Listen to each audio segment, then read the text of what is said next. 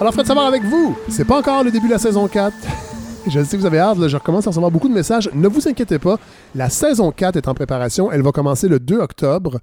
On va évidemment faire des annonces via l'infolettre, euh, via la page Facebook, euh, sur le site web évidemment. Il va y avoir une grande campagne de promotion aussi. Euh, cette année, j'ai décidé d'investir un peu en publicité, plus que l'an dernier, avec l'affichage surtout à Montréal pour l'affichage extérieur, entre autres, et intérieur, mais aussi euh, publicité numérique euh, qui sera déclinée sur plusieurs euh, médias autres que Facebook, évidemment.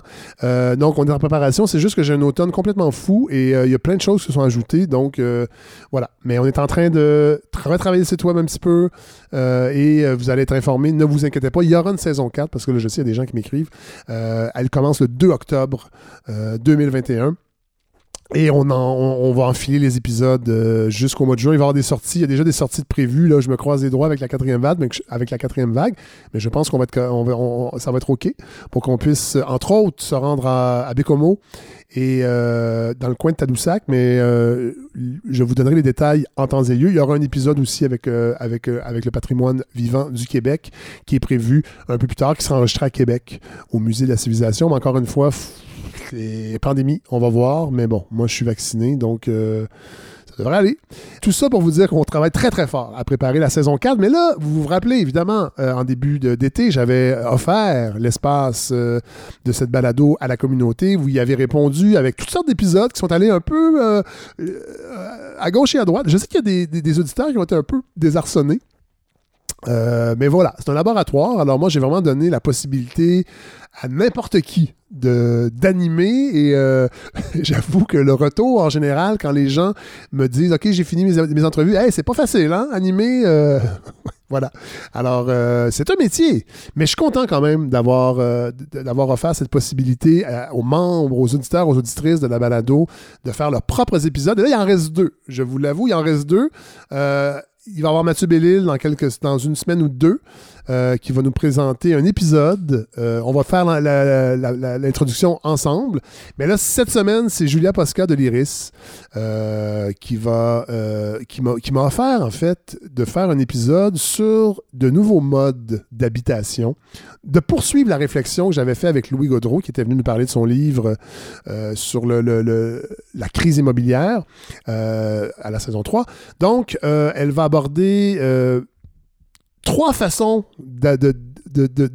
d'entrevoir l'habitation. Je ne vais pas donner trop de détails, je vais, lui, laisser le faire, mais Jeff Posca, vous la connaissez peut-être, c'est elle qui a publié l'an dernier le Manifeste des parvenus euh, chez Lux. Elle a également euh, publié Détournement d'État, bilan de 15 ans de gouvernement libéral, un livre euh, coécrit avec Guillaume Hébert, Guillaume Hébert qu'on a entendu à la balado, qui est chercheur aussi à l'IRIS. moi, j'aime beaucoup les gens de l'IRIS. je suis content qu'ils participent à la balado. Et là, ben, Julia m'a offert d'animer cet épisode. Donc, elle s'entretiendra avec Marie-Sophie Banville, Louis Gaudreau et Estelle Grandbois-Bernard. Je la laisse dès maintenant vous présenter l'épisode qu'elle vous offre. Et nous, on se parle très, très bientôt euh, pour la saison 4, bien sûr, et euh, le dernier épisode de la communauté, appelons-les comme ça, ou les épisodes hors série euh, avec Mathieu Bellil. Mais pour l'instant, je vous laisse entre les très bonnes mains de Julia Posca. Merci d'être à l'écoute et à très bientôt.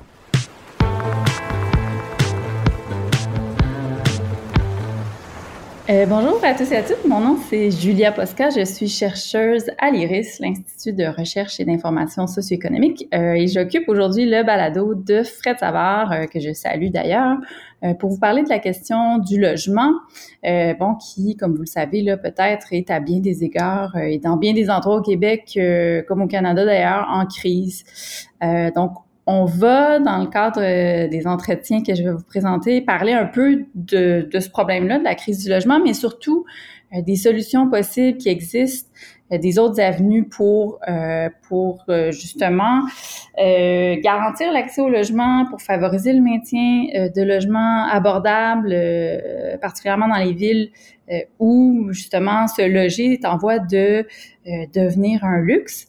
Euh, et, donc, pour discuter de ça, ben, je vous propose trois entretiens euh, avec trois intervenants, intervenantes. Euh, et donc, pour commencer, en fait, on va parler d'habitation abordable à perpétuité. Euh, avant de rentrer euh, dans le vif du sujet et euh, de, de, vous expliquer de, de quoi il s'agit, je fais quelques, en fait, une petite, un petit état de la situation de la question du logement puis du marché immobilier surtout actuellement au Canada, au Québec. Bon, vous savez, avoir accès à un toit, c'est évidemment un, des fondements là, de la sécurité euh, et donc on pourrait dire du bien-être individuel. Euh, bon, bien sûr, il y a différentes manières de combler ce besoin-là. Euh, et ce qu'on voit, c'est qu'en Amérique du Nord, là, depuis environ trois quarts de siècle, ben, l'accès à la propriété, c'est vu comme euh, le pilier de cette sécurité-là euh, et, et, disons aussi comme une forme là, de, de réussite du point de vue de la classe moyenne, mais bon, ça c'est peut-être un autre sujet. Euh, le problème, c'est que dans les grandes villes canadiennes, euh, le prix des propriétés immobilières euh, a, connu des hausses vraiment importantes depuis, une vingtaine d'années. Statistique Canada nous apprend que le prix de vente moyen d'une maison a augmenté de 87% Ça, c'est au cours des dix dernières années seulement. Puis pendant ce temps-là, le revenu disponible des ménages, lui, il augmentait seulement de 51 euh, à Montréal, là, euh, au mois de juillet 2021, euh, le prix des moyens d'une maison atteignait presque 500 000 dollars. Puis ça, c'est une hausse de 30% par rapport à l'année passée. Donc, il y a vraiment eu les hausses qu'on observait depuis 20 ans, elles, elles, ont été encore plus fortes dans la, dans la dernière année, dans le contexte de la pandémie. Euh, dans la ville de Québec, le prix moyen, il était rendu à près de 300 000 dollars à la fin de l'été 2021, en hausse de 15% par rapport à l'année passée. Euh, donc, vous voyez, dans ce contexte-là, l'endettement hypothécaire, entre autres, a, augmenté de manière tout aussi euh, importante. Au début de l'année 2000, la dette des ménages, là, en proportion de, de leurs revenus disponibles, c'était 110% au Canada. Donc, pour chaque dollar de revenus, les ménages avaient 1,10 dollar de dette. Puis ce ratio-là, il est rendu aujourd'hui à presque 170 euh, donc, euh, on voit que les dettes ont beaucoup augmenté par rapport aux revenus, particulièrement les dettes euh, hypothécaires, qui, comme je l'ai dit, ont continué d'augmenter pendant la pandémie à cause de la hausse du prix des logements. donc, vous voyez, là, je bombarde de chiffres, mais le, portrait que, que je dresse là nous permet bien de voir que ce loger, ça représente un fardeau pour beaucoup de ménages. Euh, et ce qui ressort euh, de ce portrait-là, c'est notamment la tension entre la maison comme euh, un bien essentiel, un droit fondamental, hein, le logement comme droit fondamental, euh, et d'un autre côté, ben, les biens immobiliers qui sont perçus par certains comme une forme d'investissement, un bien dont on veut tirer un gain, puis donc qui peut faire l'objet de, de spéculation. ça pose la question évidemment de comment on fait pour renverser cette tendance, ou en tout cas puis surtout pour garantir donc l'accès au logement, puis le, pour garantir ce droit-là euh, au logement. Euh, le, les gouvernements, surtout le gouvernement fédéral, intervient régulièrement sur les conditions, notamment hypothécaires, pour essayer de limiter euh, la demande pour les actifs immobiliers, donc pour limiter la croissance des prix. Il y, a des provinces qui sont aussi intervenues pour freiner la demande provenant, par exemple, d'investisseurs étrangers euh, qui, bon, plus souvent qu'autrement, vont se procurer des, propriétés, là, non pas pour y vivre, mais simplement pour placer leur argent. Euh, donc, on a vu, par exemple, la Colombie-Britannique euh, imposer une taxe de 15% pour les acheteurs étrangers, tout ça pour freiner la spéculation. Puis, mais malgré ces mesures-là que les gouvernements adoptent au fil du temps, puis dans les 20 dernières années, mais pour certains ménages, notamment les plus jeunes, acheter une maison, ça reste hors de portée. Et donc, ça m'amène euh, à réfléchir en fait au, marché immobilier, à, son fonctionnement même, puis aux paramètres qui, justement encouragent cette spéculation-là et surtout aux, moyens donc de remédier à ce problème-là. C'est ça qui m'amène à, en fait, à, qui moi m'a amené à connaître les habitations abordables à perpétuité, euh, qui apparaissent vraiment comme un moyen pour freiner les tendances dont, dont je viens de parler, puis préserver l'abordabilité euh, du logement là, euh, en rompant le, cercle vicieux donc de, de la spéculation. Euh, pour en parler, j'ai invité Marie-Sophie Banville. Bonjour Marie-Sophie. Bonjour Julia. Euh, donc, toi, tu t'impliques dans différentes initiatives euh, qui proposent une relation plus harmonieuse, justement, entre les êtres humains et le territoire qui s'habitent. Euh, ça, ça t'a amené au fil des années à baigner là, autant dans l'organisation communautaire que l'urbanisme, l'antispéculation immobilière, l'innovation financière, l'écriture, la recherche et aussi l'enseignement universitaire. tu possèdes une maîtrise en urbanisme de l'Université de Montréal et actuellement, euh, tu poursuis un doctorat en droit à l'Université euh, de Victoria, d'où tu nous parles d'ailleurs, ou du moins la, ville. euh, donc, euh, ben Marie-Sophie, c'est ça, je voulais discuter avec toi de, de cette, de cette, cette idée-là des habitations abordables à perpétuité. Euh, tu vas me dire, elles ont peut-être, il y a peut-être d'autres manières de les nommer, euh, mais, mais qu'est-ce que c'est en gros, là, question simple pour débuter, parce que mm-hmm. bien des gens ne connaissent pas ce modèle-là. Euh, qu'est-ce que c'est? Qu'est-ce que ça mange en hiver? Euh? Ben, en fait, euh, l'organisation avec laquelle euh, moi je, je, travaille puis je collabore depuis de nombreuses années, c'est euh, Vivacité Société Immobilière Solidaire. Et euh, nous, ce qu'on développe, dans le fond, euh, à cette OBN, dans cette OBNL-là, c'est un nouveau mode d'accès à la propriété qui existe ailleurs dans le monde, mais pas encore de façon généralisée au Québec, qui s'appelle de la propriété à capitalisation partagée, qu'on appelle aussi de la propriété solidaire pour rendre ça un petit peu plus accessible pour tout le monde. Donc, peut-être pour nuancer tout de suite en commençant, quand on parle d'habitation abordable en perpétuité, des modèles abordables à, perpétuité, on en a déjà plusieurs au Québec. Si vous prenez une coopérative d'habitation locative, elle est abordable à perpétuité, tant et aussi longtemps qu'elle n'est pas revendue sur le marché régulier. La même mm. chose euh, pour les organismes à but non lucratif. Euh, on pense aux, aux plus petits euh, OBNL qui possèdent un bâtiment ou même à des, les, ce qu'on appelle les sociétés acheteuses, les mutuelles d'acquisition comme Interloge, Solide, La Chapelle à Montréal, qui eux possèdent des centaines, si c'est pas des milliers de logements qui sont abordables à perpétuité de par le fait que le propriétaire est un OBNL qui a dans sa mission de garder l'habitation abordable à perpétuité. Hmm. Donc, et puis c'est la même chose avec les HLM, les habitations à loyer modique. donc, hmm. c'est ça. Donc, des habitations locatives abordables à perpétuité, ça, on en a au Québec, puis on est même d'ailleurs, euh, je dirais, une des, des, provinces au Canada, puis peut-être même un des endroits dans le monde où euh, on a une diversité de modèles super intéressante au niveau de comment faire de l'abordabilité perpétuelle au niveau locatif. Puis tous ces modèles-là cohabitent ensemble. Vivacité, la contribution qu'on veut faire dans ce paysage-là, c'est de rajouter la question de l'accession à la propriété euh, dans le, paysage plus large des, des habitations abordables à perpétuité. Parce que ce qui se passe, en fait, c'est que quand on est dans des solutions locatives, on en a des mécanismes qui nous permettent de faire de l'habitation abordable à perpétuité. Puis là, c'est comme s'il y avait une espèce de fossé, puis dès qu'on arrive dans la question de l'accession à la propriété, là, on, c'est soit, en fait, on tombe tout de suite dans le marché, en fait.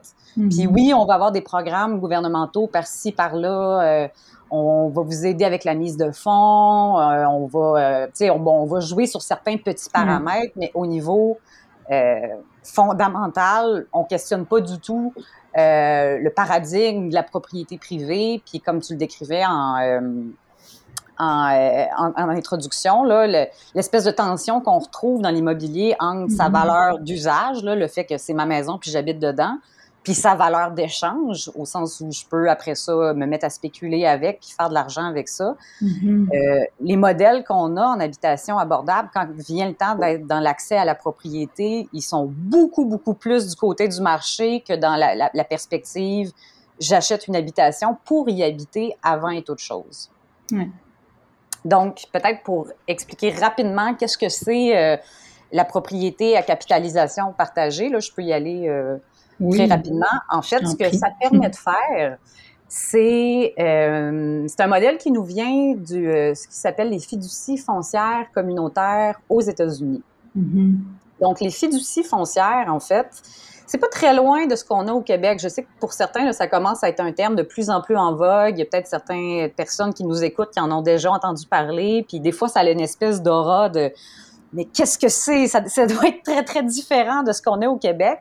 Bien, en fait, pas tant que ça. Une fiducie, ce que ça fait, euh, mettons qu'on prend une fiducie à l'échelle euh, d'un quartier, ben c'est un quartier qui dit, ben nous, dans le fond, on va réserver certains terrains dans notre communauté, puis on va s'assurer qu'ils soient au service de la communauté. Hmm. Fait que sur ce terrain-là, on va construire des habitations locatives, euh, des coops, des, on va réserver des espaces commerciaux pour des commerces indépendants, par exemple. Donc, c'est comme si c'est une espèce de, le mot est peut-être un peu fort, mais un genre de petit empire immobilier collectif et communautaire à l'intérieur d'un quartier où on se dit, ben ces terrains-là, on les a sortis de la spéculation immobilière, puis ils nous appartiennent.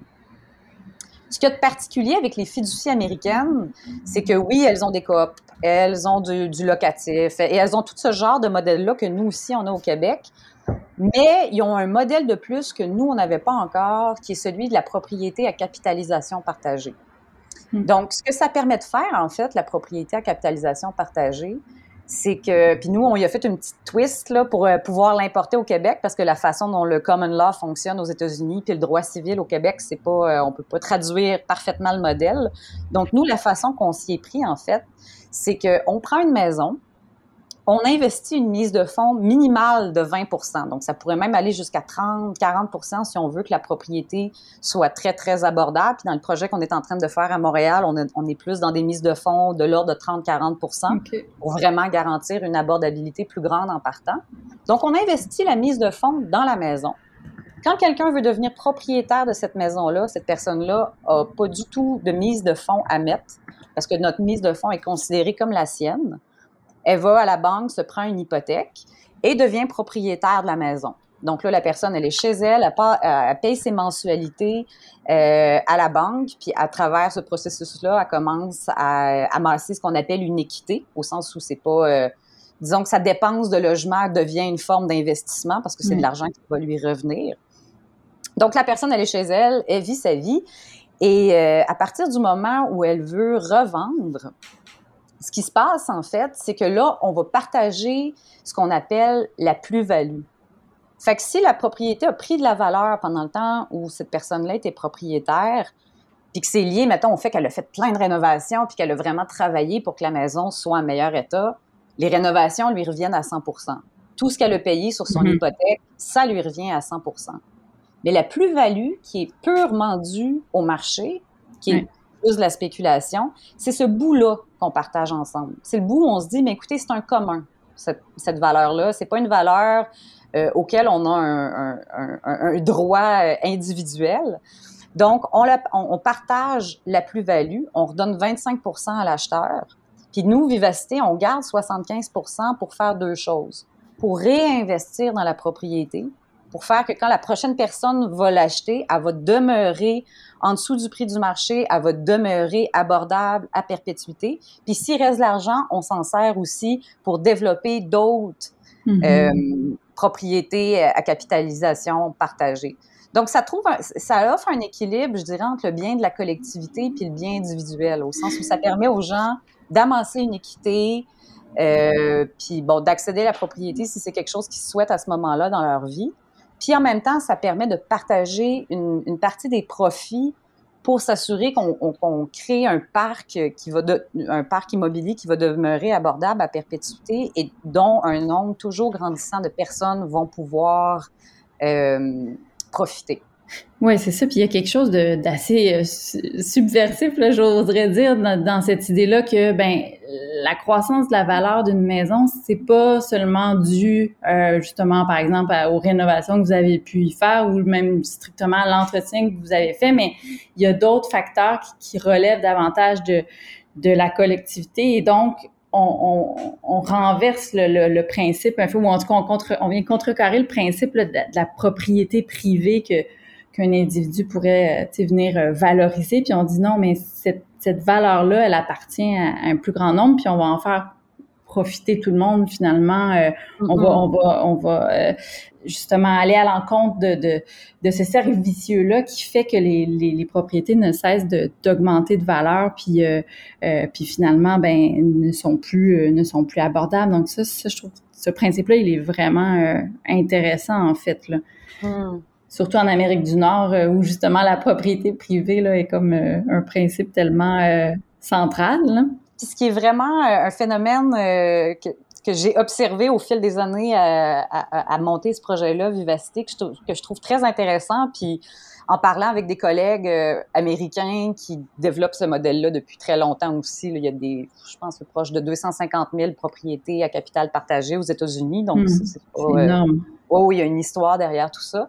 Puis eux avaient exactement la même expérience qui est celle que quand on présente cette mécanique de partage la plus-value à des gens qui sont déjà propriétaires. Il y en a beaucoup qui sont comme Yeah, bravo, bonne idée, ça prend ce genre de modèle-là. Mais des fois, il va avoir un braquage. Puis ah c'est quasiment. Euh, puis souvent, c'est des gens qui sont très, très progressistes dans la vie, mais c'est comme s'il y, a une anxiété que ça peut créer d'être comme, ben là, attendez, le partager la plus-value, c'est quoi cette affaire-là? Puis alors que chez des gens qui n'ont jamais accédé à la propriété, qui souhaitent le faire, mm. cette idée-là de partager une partie de la plus-value pour en faire profiter les autres est toujours accueillie avec beaucoup de... Moi-même, ça me surprend parce qu'on penserait que les gens seraient peut-être comme « ouais... » Puis au mm. contraire, j'ai été témoin de beaucoup de comme « hey, excellent, quel bon deal, moi je profite de, de, de, ce modèle-là dans un moment de ma vie où j'en ai besoin, puis après ça, je passe au suivant. » Puis euh, je permets à, d'autres aussi d'accéder à, cette opportunité-là dans un moment de, leur vie où c'est ça qu'ils souhaitent. C'est comme si je trouve ça intéressant de, de voir comment euh, cette idée-là de faire de la spéculation un commun pour des gens qui n'ont jamais été propriétaires, c'est tout le temps une excellente idée. puis de l'autre côté, des fois, la réception est plus nuancée, disons. Ouais, mais c'est puis c'est là qu'on constate peut-être tout le, le comment dire le la dimension culturelle en fait de, de, de la propriété puis puis, puis peut-être la résistance euh, euh qui peut dont, dont, que tu évoquais euh, à ce, ce modèle-là qui est tellement euh, euh, la, la, propriété privée étant tellement ancrée, si on veut, euh, dans notre imaginaire. Euh, donc, il y a, y a peut-être cette, cet obstacle-là de nature culturelle, ben, mais mais il y en a certainement d'autres. Tu sais, tu le dis, bon, le modèle existe aux États-Unis. Il y a des villes comme Burlington, donc pas très loin de, de du Québec, où je pense que c'est quelque chose comme 20 des, des, des, des, habitations, en fait, qui sont sous ce modèle-là, si je me trompe pas. Euh, on le retrouve aussi euh, euh, ailleurs, là, en Belgique, euh, notamment, je crois en Colombie-Britannique, à Puerto Rico. Donc, pourquoi pas encore au Québec? Tu sais, c'est quoi les c'est quoi les obstacles, puis pourquoi même ailleurs, pourquoi est-ce que ça demeure quand même euh, marginal, euh, cette, option-là? C'est drôle. Euh, oui, le, mot marginal, puis comme on, on, est... Il y a un mouvement en émergence au Canada en ce moment de fiducie foncière communautaire dont Vivacité fait partie. Puis on était aux États-Unis il y a quelques années à parler avec les fondateurs du mouvement américain, puis eux-mêmes avaient la réflexion, ils se disent, c'est comme si on était... On gagnait toujours le prix révélation de l'année. Ça fait comme 40 ans qu'on est la révélation de l'année, puis qu'on n'arrive pas à sortir d'une espèce de forme de marginalité, tu sais, puis pourquoi, puis bon, je pense qu'il y a plusieurs réponses qu'on peut donner euh, à cette question-là, c'est certain. Euh, au niveau de la, de la propriété à capitalisation partagée en tant que telle, parce que je ne peux pas me prononcer sur l'ensemble des déclinaisons possibles de fiducie foncière communautaire, là, celle mm-hmm dans laquelle je suis plus investie, c'est, vraiment ce, petit bout-là. Puis, quand Vivacité a été fondée, mon Dieu, c'était en 2012. Ben, l'idée est venue en 2012, fondée officiellement en 2013. Puis on regardait ça, puis on se disait, écoutez, là, tu disais le mot radical tantôt. C'est radical, oui et non, là, au sens où mm-hmm. euh, je suis capable d'en imaginer des projets pas mal plus radicaux que ça. je pense que bien les gens qui nous écoutent qui sont capables d'imaginer des affaires pas mal plus radicales. Puis moi-même, c'est la raison pour laquelle je m'étais jointe au projet parce que je me disais, c'est comme c'est l'étape 1, là. Il faut au moins que ce modèle-là existe, puis après ça, on imaginera des choses peut-être encore plus radicales ou qui questionnent encore plus la question de la propriété, puis qui nous emmènent mm-hmm. plus loin dans ces réflexions-là. Mais on va au moins faire cela. Ça, ça, ça, ça, fonctionne avec des produits hypothécaires standards. Euh, ça devrait pas, les banques devraient pas être virées à l'envers par tout ça. Euh, on, a des jeunes familles accéder à la propriété. Euh, c'est pas la révolution, là, ça va, là, tu sais. Et pourtant, le travail quotidien d'essayer de mettre ça en place, c'est vraiment un parcours du combattant. Hmm. C'est vraiment incroyable. Toute la, toute la, subtilité légale que ça prend, euh, l'insertion avec les, euh, avec les produits financiers, euh, puis je vous dirais aussi beaucoup au niveau politique, euh, c'est tout, tout, tout récent que quand on est à porte close avec des politiciens, des politiciennes, on se fait pas répondre. Ben écoutez là, euh, les jeunes là qui commencent à s'acheter une petite maison là, puis sais, ils achèteront une plus grosse maison plus tard. Mm-hmm. C'est comme si c'est très très récent que j'ai vraiment senti un shift là, dans le dans le milieu politique, beaucoup, je dirais, là, puis même avec d'autres acteurs, de se dire, bon, OK, là, c'est plus juste une affaire de... Les jeunes sont, pas, sont capricieux, puis euh, ils savent pas comment épargner, puis ils sont tout croches avec leurs finances, qu'il y a peut-être quelque chose de plus profond. Fait que ça, mm. c'est très récent, mais pendant des années, on s'est beaucoup heurté à, ben écoutez, c'est une bonne idée, mais c'est pas... Euh, c'est pas important, c'est pas urgent, c'est pas prioritaire. Puis en même temps, je comprends, tant qu'à mettre des ressources mm. en logement, c'est certain que tout ce qui est des gens qui sont beaucoup plus proches de l'itinérance, il, faut qu'il y ait des subventions majeures aient en priorité à ces gens-là. Ça, on est complètement d'accord.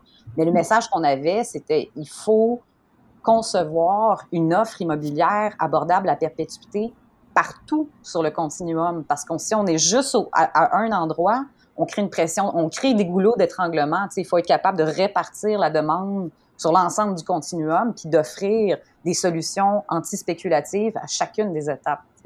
Donc, ça a été un long travail, euh, je pense, de, hmm. ben, de un, de, de convaincre les gens, de nous-mêmes retourner à la table à dessin pour euh, repenser toute la planification financière, repenser les approches, puis tout ça.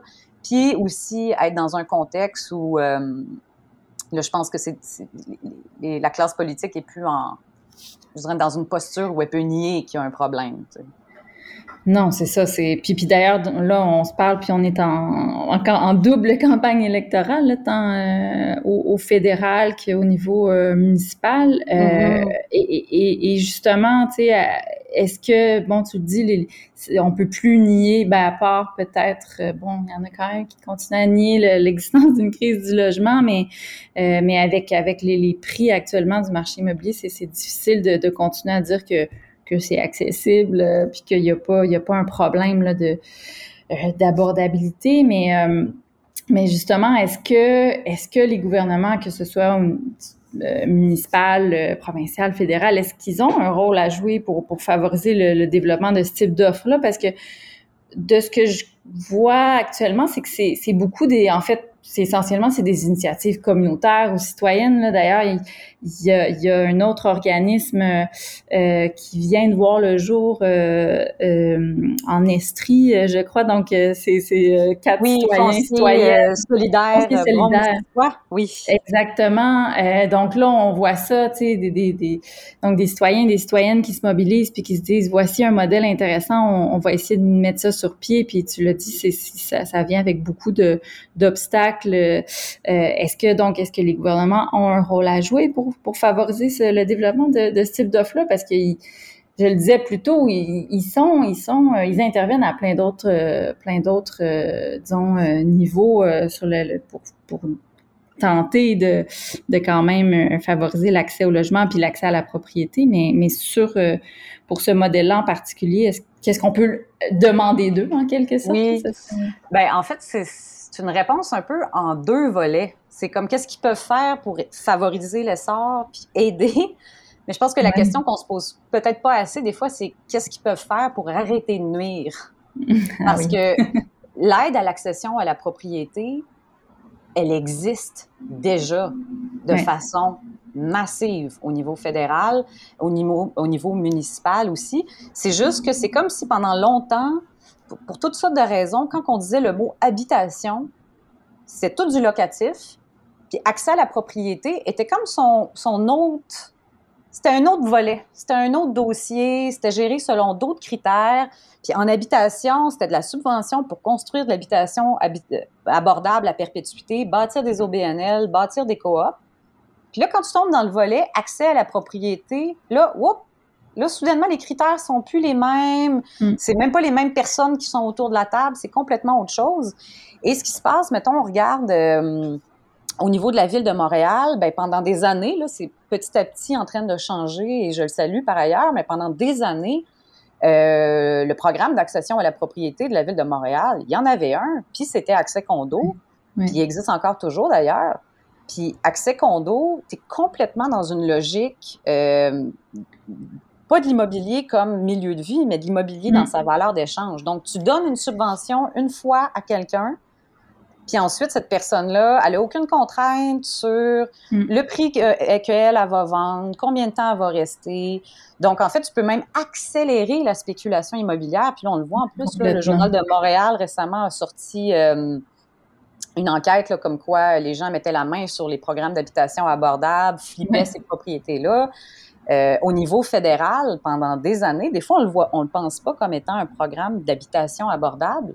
Mais la prime assurance SCHL, c'est son programme d'accession à la propriété fort. En fait, qui garantit finalement les prêts hypothécaires. Là, euh, c'est la, Société canadienne d'hypothèque et de logement qui va garantir les prêts. Puis donc, finalement, il, il donne toutes les conditions pour que la banque fournisse des prêts euh, et donc pour que les ménages s'endettent achètent des maisons, puis ben ça, ça, ça, ça, fait qu'il y a une demande soutenue pour, euh, pour ben, ces oui, c'est ça, tu sais, la, la, prime assurance CHL, en fait, pour les, les gens qui ne savent pas, c'est si vous n'avez pas une mise de fonds de 20% ce qui a longtemps été la norme, Le gouvernement s'est dit, ben, pour rendre l'habitation abordable, l'accès à la propriété abordable, ce qu'on va faire, c'est au lieu de baisser les prix, euh, ou au lieu de créer un mécanisme d'abordabilité perpétuelle ou de contrôle des prix, ben on va réduire votre obstacle à l'entrée. Fait que si vous mettez une mise de fonds de 15% 10% 5% c'est correct, le gouvernement va vous assurer quand même. Les banques sont mortes de rire parce qu'elles mm-hmm. ont zéro risque, tu sais. Donc, on se demande qu'est-ce que les gouvernements peuvent faire pour aider. Bien, premièrement, c'est de, il faut vraiment que ces façons-là, toute la, culture autour de l'accession à la propriété, puis la, la, façon dont on la soutient dans, dans, dans la société en ce moment, euh, à tous les nouveaux de, de gouvernement. le, le, provincial sont un peu moins dans la game depuis une couple d'années, mais quand même, c'est de se dire il faut vraiment que cette logique-là cesse d'être subventionnée par les fonds publics. Mmh. Parce que ça va au cœur du problème. Ça, stimule la spéculation immobilière, ça ne l'arrête pas. Fait que ça pèle sans cesse le problème vers l'avant. Donc, la première chose, c'est de cesser, ou en tout cas de, de repenser en profondeur le, rôle du gouvernement dans ce genre d'approche-là à l'accession à la propriété. Puis ensuite, comment aider? Bien, toutes les ressources que vous mettez là-dedans, là, mettez-les au service de modèles qui vont garantir une abordabilité perpétuelle dans les villes, tu sais. Hmm. Donc, euh, ouais. Ouais, c'est un autre domaine où on, on, euh, on voit bien que, en fait, le, le soi-disant libre marché, il n'existe pas vraiment parce que on a des marchés euh, comme le marché immobilier qui sont justement euh, où l'État intervient beaucoup et vient finalement euh, contribuer à, à orienter là, euh, ben, les dynamiques, puis, puis dont celle de, de, la, de la spéculation euh, immobilière. Mm-hmm. Euh, donc, donc, effectivement, ne pas, ne pas nuire, ce, serait, ce serait déjà un, un bon début. Mais puis, puis tout ça, évidemment, ben, je le répète, mais dans, dans le but de de finalement euh, protéger euh, protéger l'accès euh, l'accès au logement puis puis l'abordabilité maintenir une abordabilité. Mais mais au-delà justement de, de cet aspect-là financier qui est, qui est évidemment là, ben, primordial parce qu'on sait souvent le, le logement, c'est la dépense principale des ménages, puis c'est une, une, dépense qu'on dit euh, non euh, compressible. Là. On peut pas, euh, je veux dire, une fois qu'on est installé dans un logement, on peut pas ne pas payer pour que ce soit des, des versements hypothécaires ou des mm-hmm. ou un loyer, ce serait la même chose, mais euh, donc, bref, euh, c'est une question évidemment fondamentale, là, cet aspect-là financier, mais, mais qu'est-ce que, au-delà de ça, qu'est-ce que ce modèle-là des, habitations euh, solidaires ou euh, abordables à perpétuité, perpétuité de ton point de vue, qu'est-ce que ça peut apporter sur le plan justement social, communautaire, j'ai envie de dire? Ben, c'est pour moi, un des grands impacts que ça a, puis d'une certaine façon, les OBNL puis les coops offrent déjà ça, puis je trouve que rajouter la propriété solidaire dans le mixte, euh, ça, crée des situations où, en fait, on n'a plus peur d'améliorer nos propres quartiers.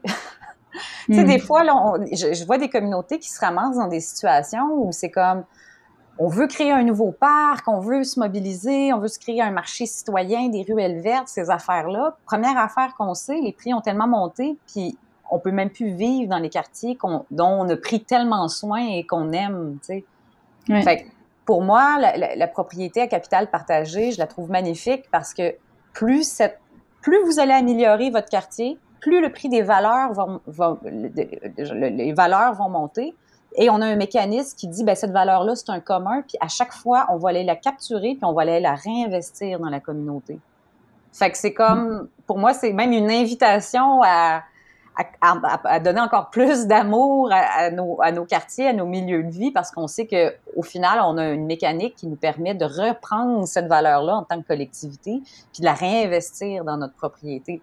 En ce moment, euh, Vivacité, euh, on vient à peine de signer un super beau projet avec euh, la ville de Lac-Mégantic et une organisation incroyable qui s'appelle Quartier Artisan. Puis en fait, ce que Quartier Artisan souhaitait, ça fait des années qu'il accompagne les artisans entrepreneurs dans les aider dans tout ce qui est un peu plus le côté gestion là, de la vie entrepreneuriale. Mm-hmm. Tu es un artisan, tu es super bon en poterie, mais là, tu réalises qu'il faut que tu fasses de l'admin puis des coms, puis tu es comme Ah! Donc, euh, artisan, euh, quartier artisan les aide depuis des années avec ça. Et ça faisait longtemps qu'il y avait la vision de vraiment faire un vrai quartier artisan à Lac-Mégantic. Donc, d'avoir des artisans installés dans la communauté, euh, qui, qui pratiquent dans la communauté, puis tout ça puis de créer une espèce de, communauté d'artisans euh, en plein cœur de lac mégantic. Et là, je trouve que c'est vraiment un exemple d'une ville qui s'est dit on veut pas que ce projet-là, on veut pas être victime de notre succès. On veut mm. pas qu'avoir plein d'artisans euh, fasse qu'au final, ben, ça devient tellement hot que les artisans eux-mêmes peuvent plus vivre euh, dans la communauté, que les citoyens autour, le prix de leur maison ont aussi monté. on mm. pense à des villes comme Baie-Saint-Paul, par exemple, qui ont été un peu victimes de leur succès au sens où euh, ça a bien fonctionné, le créneau artistique, mais là, au point où les artistes peuvent plus vivre à, Baie-Saint-Paul. Oui, c'est toute la question de la, gentrification. exact. on parle beaucoup. Donc, tu sais, les, villes qui ont des grandes visions, des projets qui, qui, veulent mettre de l'avant dans leur territoire, ben, d'avoir tout de suite cette réflexion-là, de se dire comment on va faire pour capturer la valeur qu'on est en train de créer, tu sais, puis comment qu'on va faire pour s'assurer que cette valeur-là euh, serve aux familles, serve aux gens pour qui on avait fait le, le ce projet-là à la base. Tu sais. Hmm. Donc, euh, moi, je pense que c'est une, chose... Euh, un grand plus que la propriété solidaire peut amener dans les communautés. Oui, donc c'est ça. aussi à l'extérieur de Montréal, où, tu sais, à Montréal, oui, il y a beaucoup de locataires, mais quand on sort en région, souvent, c'est du 80-90 de propriétaires. Donc, c'est d'autant plus important que ce genre de modèle-là soit disponible à l'extérieur de Montréal.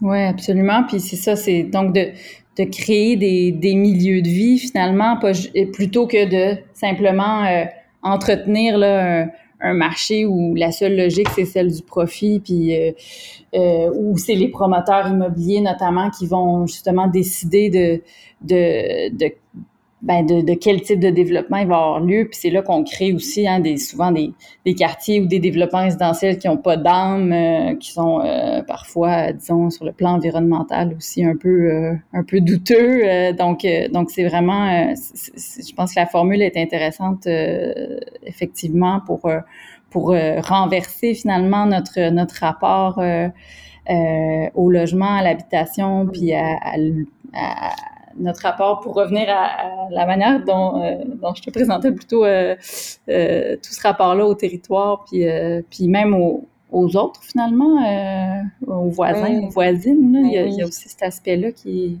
est vraiment intéressant. Donc, ce que je comprends, ou en tout cas, si je lente les lignes, on va quand même entendre parler de, de vivacité dans les prochaines années. Oui, oui. Puis en fait, c'est qu'on est une toute petite équipe. Puis euh, le, le, volet communication est pas couvert à 100% en ce moment, mais le développement, ça se passe énormément. Donc là, proche, dans, dans, dans la prochaine année, là, là on s'est dit là, c'est le temps de communiquer toutes les belles choses qui sont en train de se passer. Euh, on a un projet à Montréal qui est en train de voir le jour, le projet à Mégantic, les premières acquisitions sont en train de se mettre en place au moment où on se parle. Puis ces deux magnifiques projets vraiment là, qui sont vraiment le reflet des communautés dans lesquelles ils sont implantés. Fait que euh, puis Scoop un peu aussi, le Vivacité va bientôt changer de nom pour euh, Archipel. Oh. Donc, euh, si jamais vous cherchez Vivacité, puis on n'a pas encore fait cette transition officielle, euh, vous pouvez aussi nous suivre sous le nom euh, Archipel. Mais oui, on va, on va faire une, meilleure job de com dans les prochains mois. C'est on, est rendu là. Ben, je pense qu'on gagne tout à fait à, vous connaître davantage. Puis je te remercie, Marie-Sophie, d'être venue nous parler d'habitation ben, abordable à, Merci beaucoup pour euh, l'invitation. C'était vraiment un plaisir de discuter.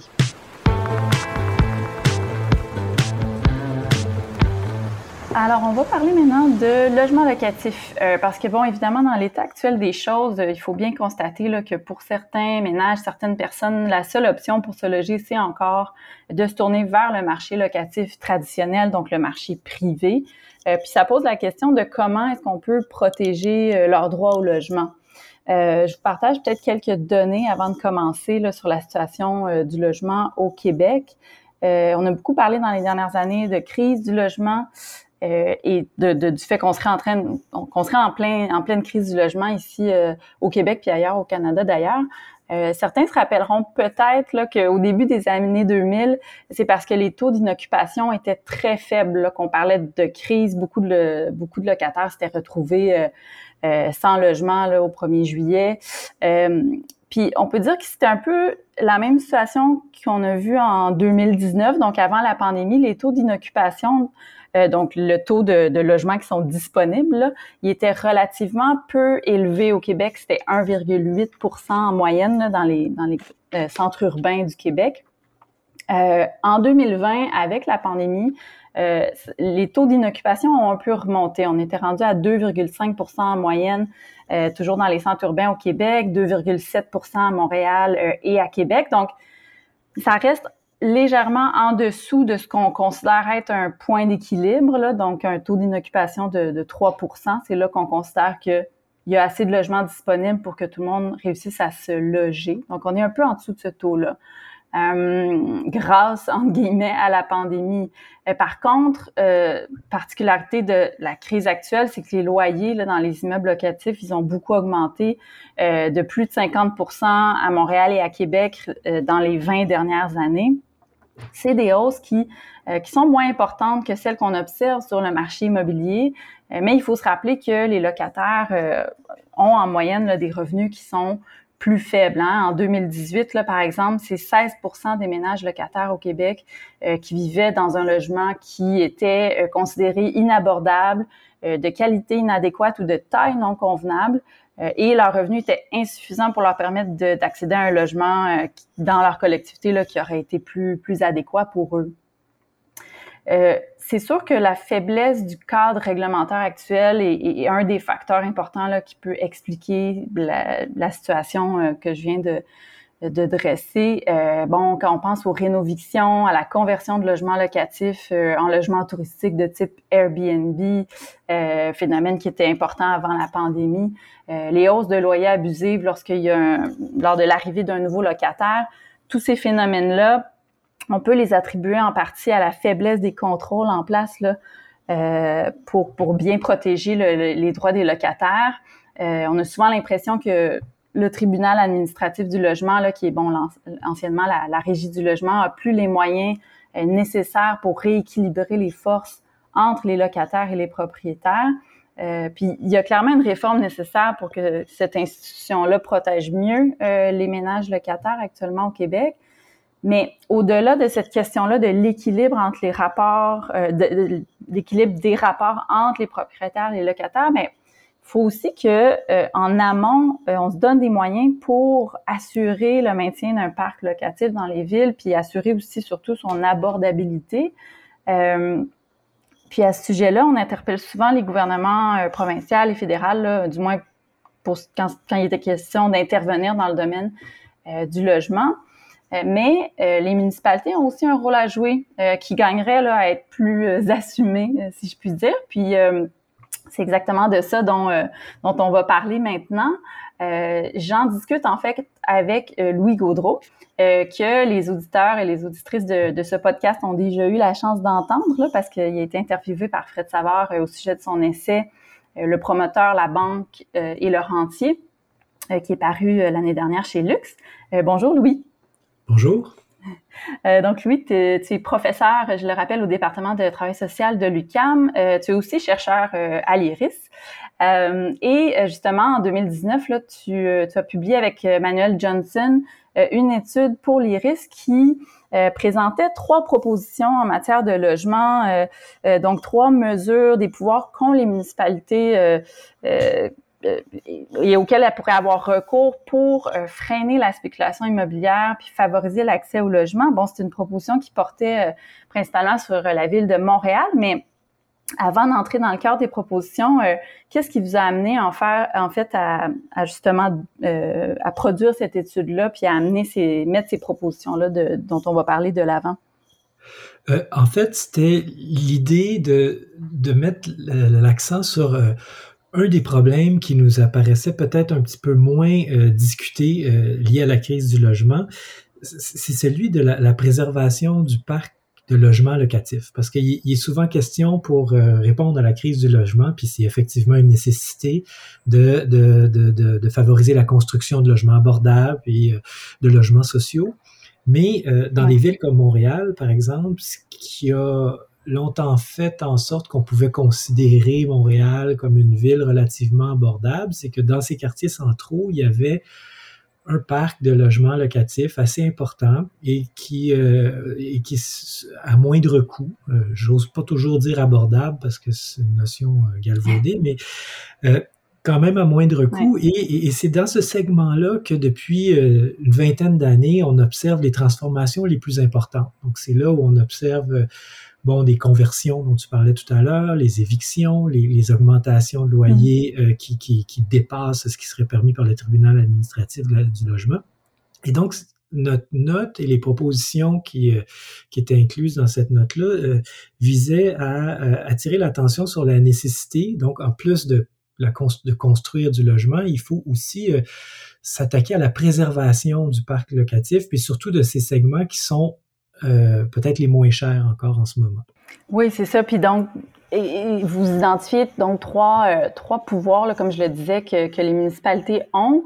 Euh, le premier de ceux-là, en fait, c'est un pouvoir relativement nouveau que les municipalités du Québec se sont vues accorder là, en 2017, soit celui de rendre l'octroi de permis de construction conditionnel. Conditionnel à quoi? au fait que le demandeur de permis, donc doit, euh, dans sa construction finalement, euh, ou en tout cas dans son projet immobilier, euh, améliorer l'offre en matière de logement abordable, social ou familial. donc, donc doit construire à l'intérieur d'un de ses projets, de, ce, du projet qu'il propose, du logement euh, qui va être euh, abordable.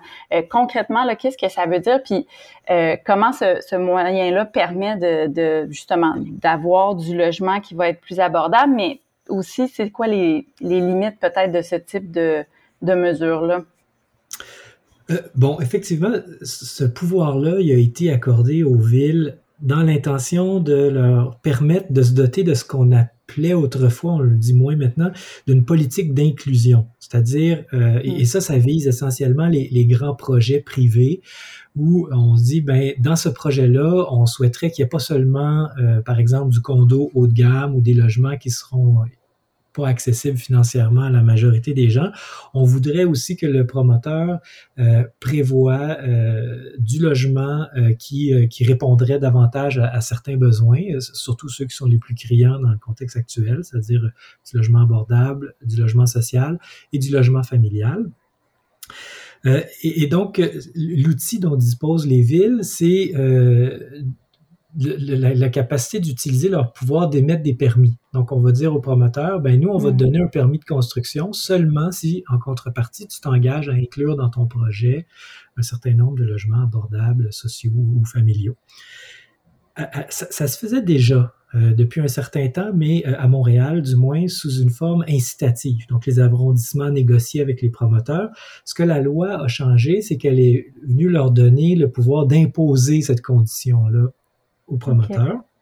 Et euh, c'est en vertu de ce nouveau pouvoir-là que la ville s'est récemment dotée cette année de sa politique, la ville de Montréal, pardon, la politique pour une métropole mixte ou ce qu'on appelle aussi le 20-20-20.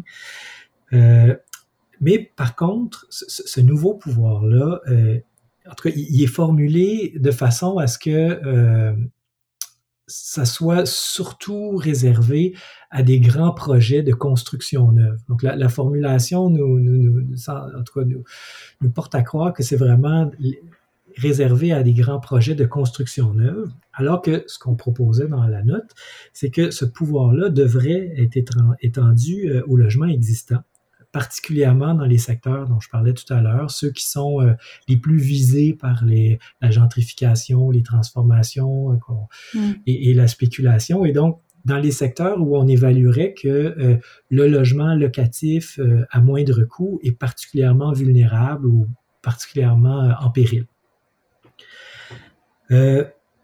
Évidemment, ce qu'on propose, c'est pas d'imposer ça partout, c'est vraiment dans les secteurs où on, l'aurait identifié, mais la logique serait la même, c'est-à-dire que on demanderait euh, au, propriétaire, en échange de, du permis qu'on lui octroierait, euh, de répondre à un certain nombre de conditions.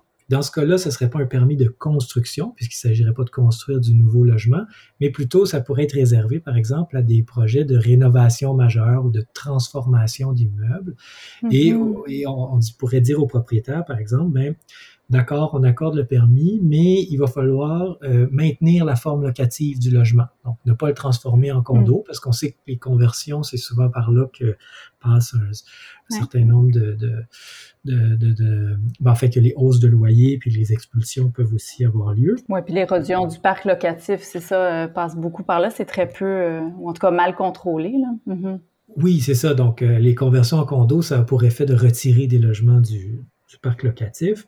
Et euh, comme autre condition, qui normalement devrait aller de soi, mais on pourrait ajouter aussi que euh, ces rénovations-là ne se fassent pas euh, au mépris ou au détriment du, droit au maintien dans les lieux des locataires et au détriment des règles qui existent déjà sur le contrôle des loyers. C'est-à-dire que on peut faire des rénovations, mais qui ne se traduiraient pas par des hausses de loyers qui soient supérieures à celles qui seraient autorisées par le hmm. tribunal administratif du logement, par exemple.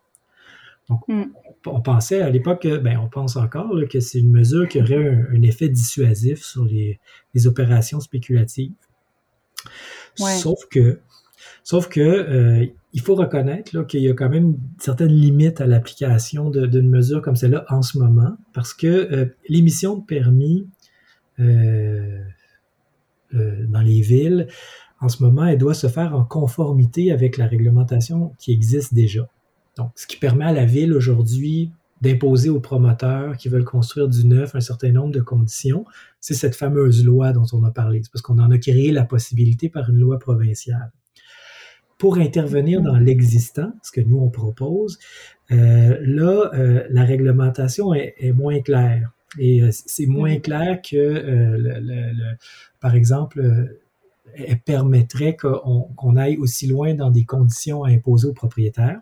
Et pour faire ça, euh, il faudrait notamment changer les règles de zonage. Oui, ça, ça pourrait être vu comme une forme d'ingérence, là, quelque part dans le, droit de propriété, là, où je ne sais pas exactement quel, euh, ben à quoi on touche, mais c'est ça, il, y a un enjeu, là. Mais c'est parce que l'émission de permis, il euh, faut que ça se fasse en conformité avec un plan d'urbanisme, puis des règles hmm. quant à l'utilisation du, euh, du, territoire. Et puis, donc, euh, avant d'émettre le pour que l'octroi d'un permis soit rendu conditionnel à certaines conditions, il faut que ces conditions-là soient prévues dans les règles d'urbanisme. C'est ça. Puis en fait, c'est justement, c'était l'objet de votre deuxième euh, proposition, c'est-à-dire que euh, les villes, elles ont un pouvoir de réglementation sur ce qu'on appelle les usages du territoire. Donc, elles peuvent établir des zonages. Hein. Euh, on connaît, bon, le zonage agricole, par exemple, qui permet, c'est ça, dans, dans, les, dans les régions où il y a de, de l'agriculture. Bon, là, ce que vous dites, c'est, dans le fond, les villes pourraient créer un nouveau zonage locatif. Euh, donc, est-ce que, puis, donc ma question, est-ce que les villes ont déjà eu recours à ce type d'outil-là? Est-ce que ça existe ailleurs? Puis c'est quoi justement les, défis, encore une fois, que, que, que ça poserait l'application de, de ce type de, de mesures-là? Oui, ça existe. Euh, dans une province, en fait, en Colombie-Britannique, qui, euh, ah depuis, depuis 2018, permet justement aux villes de se euh, de, de, donner, de se donner des règles de zonage qui touchent à la tenure, donc à la, à la manière dont on détient les immeubles. Et euh, c'était précisément dans le but de permettre aux villes de protéger le parc de logements locatifs là où il, était particulièrement menacé. Il y a une ville euh, pas loin de Vancouver qui s'appelle New Westminster qui euh, qui s'est euh, dotée d'un règlement de zonage locatif qui elle a même utilisé dans certains cas pour protéger des immeubles face à des conversions possibles. Et le, zonage, c'est un, outil assez intéressant dont disposent hmm. les villes, qui est peut-être euh, assez connu, mais c'est peut-être un peu sous-estimé, mais c'est assez intéressant dans la mesure où ça permet aux villes, donc euh, idéalement à la collectivité qu'elles représentent ou qui vivent dans ces villes-là, de se, de se donner un contrôle sur ce qu'on fait du territoire, donc les usages qu'on en fait. Et donc, les villes peuvent réglementer, comme tu le disais, euh, bon, les usages. Est-ce qu'on veut que tel endroit ce soit agricole, tel endroit commercial, tel endroit résidentiel euh, ou industriel? Puis parfois, on peut combiner les usages, comme sur bien des rues commerciales.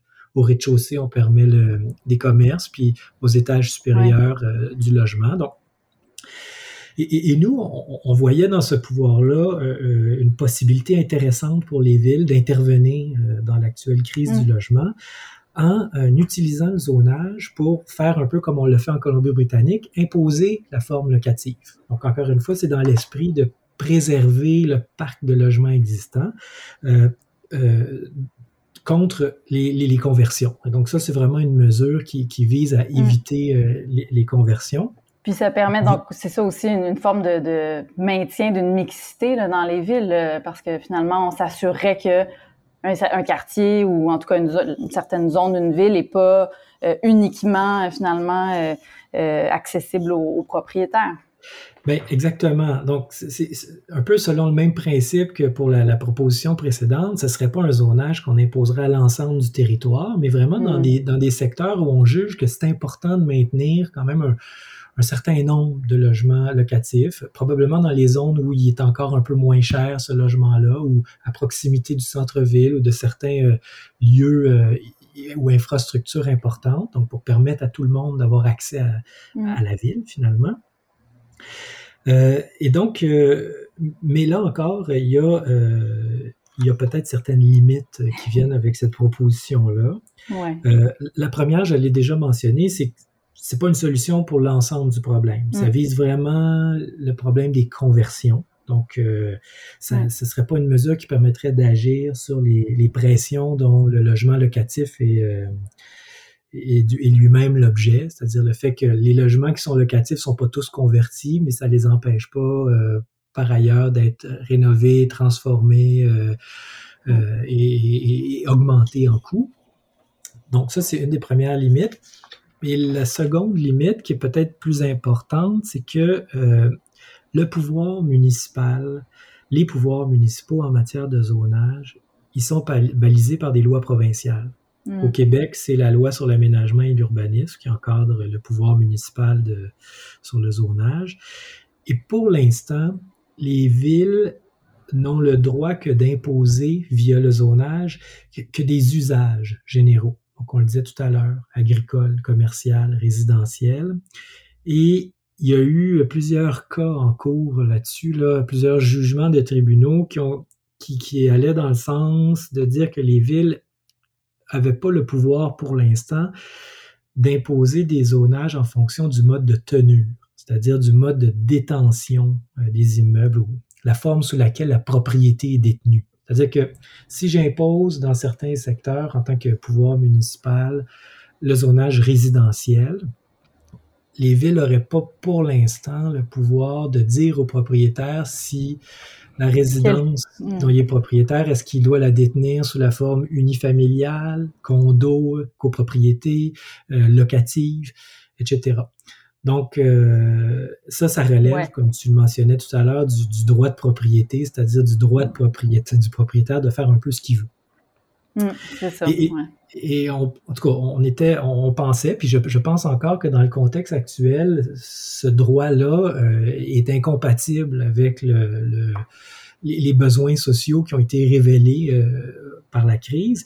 Et il faut, il faut, il faut, faudrait restreindre encore davantage cette liberté liée au mm. droit de propriété pour, pour agir aussi sur la tenue. Mais encore là, ça va nécessiter des, changements euh, dans les lois, donc des changements au niveau euh, provincial, comme ça s'est fait en Colombie-Britannique.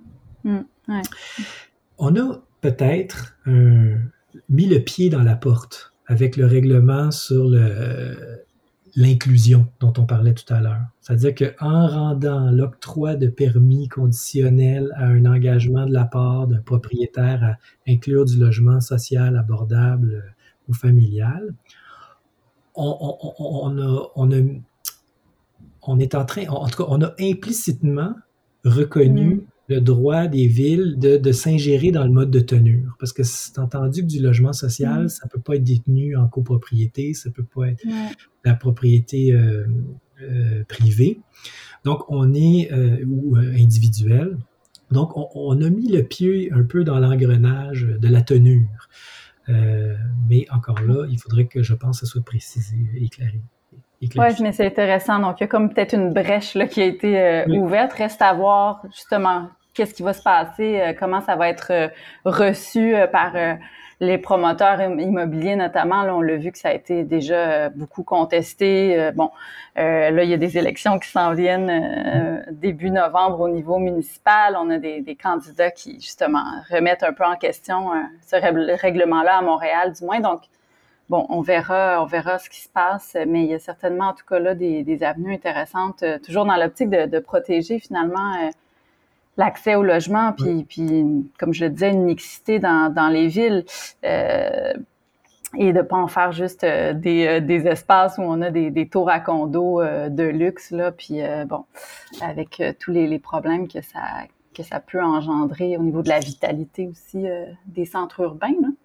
ça m'amènerait peut-être à parler de, de la troisième mesure, en fait, que, que vous mettiez de l'avant, qui est peut-être un petit peu plus disons, euh, euh, qu'on connaît moins, là, certainement, j'ai l'impression, euh, c'est la, la, mise en réserve de bâtiments pour fin publique. Donc, c'est un autre pouvoir que détiennent les municipalités, puis qui leur permet là, de finalement protéger des immeubles qui sont menacés de perdre leur vocation ou encore des terrains qu'elles voudraient utiliser pour répondre à certains objectifs sociaux. Est-ce que donc tu peux expliquer un peu plus de quoi il s'agit, c'est quoi les avantages puis les risques de, ce type de, démarche-là, en fait?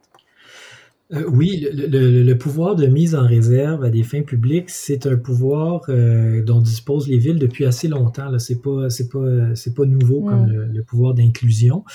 Euh, le principal avantage, c'est que ça permet de mettre des terrains ou des bâtiments à l'abri de la spéculation. Donc, euh, et, comment on procède, c'est que quand on décide de mettre d'émettre un avis de réserve euh, ou de mettre en réserve un terrain ou un bâtiment, on inscrit cet avis-là au registre foncier. Et euh, l'effet que ça a, c'est d'empêcher le développement de ce terrain ou de cet immeuble ou toute transformation qui serait pas des travaux d'entretien ou de maintenance, si on peut le dire comme ça. Donc, ça, empêche, disons, un propriétaire de, transformer son immeuble, de, de, construire en vue de le revendre plus cher parce qu'on sait qu'il y a un grand projet qui s'en vient pas loin ou des choses comme ça. Donc, ça permet de, mettre à l'abri euh, de la spéculation cet immeuble. Et ça fait en sorte que si le propriétaire veut le vendre, il ne, il il n'a pas n'a il doit le vendre à la ville premièrement, ou encore la ville aurait le pouvoir d'exproprier euh, cet immeuble-là, hmm. euh, moyennant quelques compensations, par exemple. C'est pas, c'est pas, c'est pas toujours gratuit ces choses-là. Euh, mais l'intérêt principal, oui, c'est ça, c'est l'intérêt principal, c'est de, c'est encore une fois de, de, de, se donner un moyen collectif de contrôler ce qui va advenir de, de certains terrains ou de certains immeubles. Et c'est pour ça que c'est un pouvoir qui est souvent utilisé quand il y a un grand projet de développement. Puis on veut s'assurer que euh, on va réserver certains, euh, certains espaces pour, euh, pour développer les infrastructures qui vont être nécessaires ou qui vont devoir accompagner ce, ce, développement. C'est précisément ce qu'on n'a pas fait dans le cas du quartier Griffintown à Montréal. On ne s'est pas assuré de réserver des terrains pour construire des écoles ou des, des espaces publics. Mais généralement, c'est ça hmm. l'idée de la mise en réserve. Alors nous, encore une fois, face au constat que le, marché, le, parc locatif dans certains secteurs de la ville était, euh, était en, voie d'érosion, euh, ce qu'on proposait, c'est que, euh, que les villes utilisent ce pouvoir-là encore une fois, pour protéger le parc de logements locatifs. Donc, pour mettre en réserve certains bâtiments, certains, euh, certains terrains qui seraient situés dans des mm. secteurs, névralgiques où on voudrait s'assurer qu'il y a que, que la de préserver du logement euh, locatif et idéalement à moindre coût. Euh, et ça, ça peut se faire de différentes manières. Donc, on, force le propriétaire à vendre le terrain à la ville, mais après ça, la ville n'est pas obligée d'en conserver. En fait, elle ne peut pas en conserver la propriété. Elle devrait la, la, céder à un organisme sans but lucratif, par exemple, qui lui aurait pour mission de, de maintenir l'abordabilité de, de cet immeuble-là dans le temps. La limite, en fait, la limite n'est pas du même ordre cette fois-ci, c'est-à-dire que euh, il n'y a aucune restriction législative. Donc, il n'y a rien dans la loi qui empêche les villes de faire ça. Euh, le problème, mm. c'est que ça, ça engendre des coûts. C'est-à-dire que si la ville doit acheter tous les terrains qu'elle met en réserve, euh, dans un contexte où les prix euh, augmentent en ce moment, euh, ça peut coûter assez cher de, de, mener des opérations de cet ordre-là à grande échelle. Euh, évidemment, mm. les villes auraient le pouvoir d'exproprier. Mais euh, comme je le disais tout à l'heure, euh, ces expropriations-là se font souvent avec des compensations financières. Puis euh, je pense que plusieurs villes hésiteraient, ne serait-ce que parce que c'est délicat, toute l'histoire du droit de propriété, d'exproprier sans compensation des propriétaires. elles, pourraient le faire, mais je pense qu'elles hésiteraient à le faire. Ce serait des batailles importantes, en fait, qu'elles auraient à mener, en fait. Là.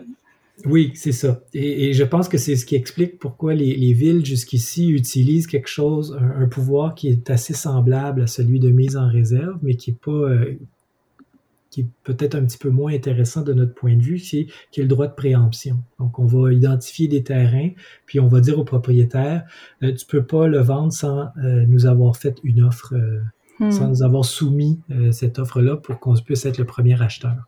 Mais ça, évidemment, ça, garantit aux propriétaires que les achats vont se faire au prix du marché. Et donc, ça, ça peut coûter cher euh, également. Oui, c'est ça. Puis pour des villes qui, par ailleurs, font, comme Montréal, se font euh, reprocher, disons, d'avoir justement euh, des déficits. Puis donc, c'est sûr que c'est ça. C'est une solution qui est intéressante, mais certainement coûteuse. Et donc, on voit déjà venir les, la résistance, disons, c'est ça. Puis, puis c'est vrai que c'est une réalité que les villes ont des, des pouvoirs euh, euh, en matière de revenus assez limités. Mmh, ils n'ont pas une grande liberté de, pour prélever des revenus. Alors, idéalement, euh, des politiques, disons, ambitieuses de, de, mise en réserve et d'achat de terrain, ça pourrait être financé par des, des paliers gouvernements supérieurs. Mmh, ouais. Oui, c'est ça. Donc, c'est donc évidemment, c'est ça, les solutions. Euh, il n'y a, pas une solution magique. Là, c'est, bien ce qu'on, je pense qu'on, ce qu'on peut, ce qu'on comprend. Puis, euh, puis surtout que ça, ça se, disons que ça se heurte toujours à cette espèce de, de, de problème fondamental, c'est-à-dire qu'on on se heurte, oui, c'est ça, au droit de propriété d'un côté, puis au fait que aussi, euh, ben, sur le marché privé, il y a toujours ces objectifs de, de rentabilité finalement euh, des propriétaires euh, qui vont entrer en contradiction avec l'abordabilité des logements euh, et donc des règlements comme c'est ça le règlement 2020 par exemple ben la résistance elle vient entre autres du fait que justement les propriétaires des arbres ben là nos projets seront plus rentables. Donc il y a toujours cette cette contradiction là fondamentale. Euh, mais ça m'amène à en fait parler d'une dernière euh, dernière chose avec toi, euh, c'est-à-dire qu'il y a euh, des organismes qui qui peuvent jouer un rôle pour développer en fait une offre publique de logements abordables parce que, comme je le dis, le, le, marché privé, on le voit bien, ça a vraiment ses limites là, pour préserver l'abordabilité puis l'accès euh, au logement. Euh, puis parmi ces organismes-là, euh, il y a toujours à Montréal la Société d'habitation de Montréal, la, la CHDM, donc qui, qui, est un organisme qui existe depuis plusieurs années. Euh, puis qui a, qui a à l'origine un rôle très intéressant à ce niveau-là. Est-ce que tu peux nous en parler un petit peu? C'est quoi son, son rôle? Puis la manière qu'on pourrait peut-être le, le, réactualiser pour justement euh, ajouter euh, en fait euh, ben, à notre panier de mesures, là, si on veut, puis de, de, de propositions pour pour favoriser l'accès au logement dans des villes comme, comme Montréal, mais même comme dans d'autres d'autres centres urbains. Oui, parce que ce qui est intéressant dans le cas de Montréal, mais après ça, d'autres villes pourraient s'inspirer de cet exemple-là, c'est qu'on a déjà cet outil-là euh, de euh, pour qui, qui, pourrait nous aider à mener euh, cette politique ambitieuse dont je parlais tout à l'heure, d'acquisition de, terrain à des fins publiques et communautaires. Et à Montréal, c'est ça, c'est la SHDM, la Société d'habitation et de développement de Montréal, ah, qui a été créée, euh, ah, bon, mais qui a été euh, développée, elle a été créée dans les années, à la fin des années 80 euh, par l'administration Doré.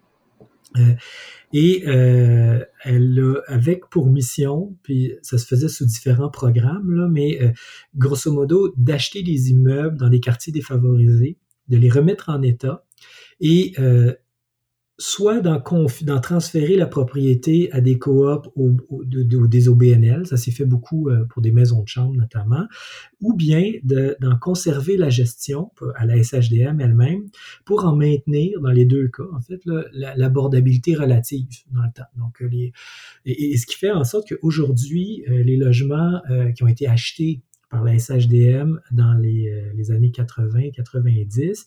Euh, elle en possède encore 2000. Euh, en fait, c'est plutôt autour de 4000, 4500.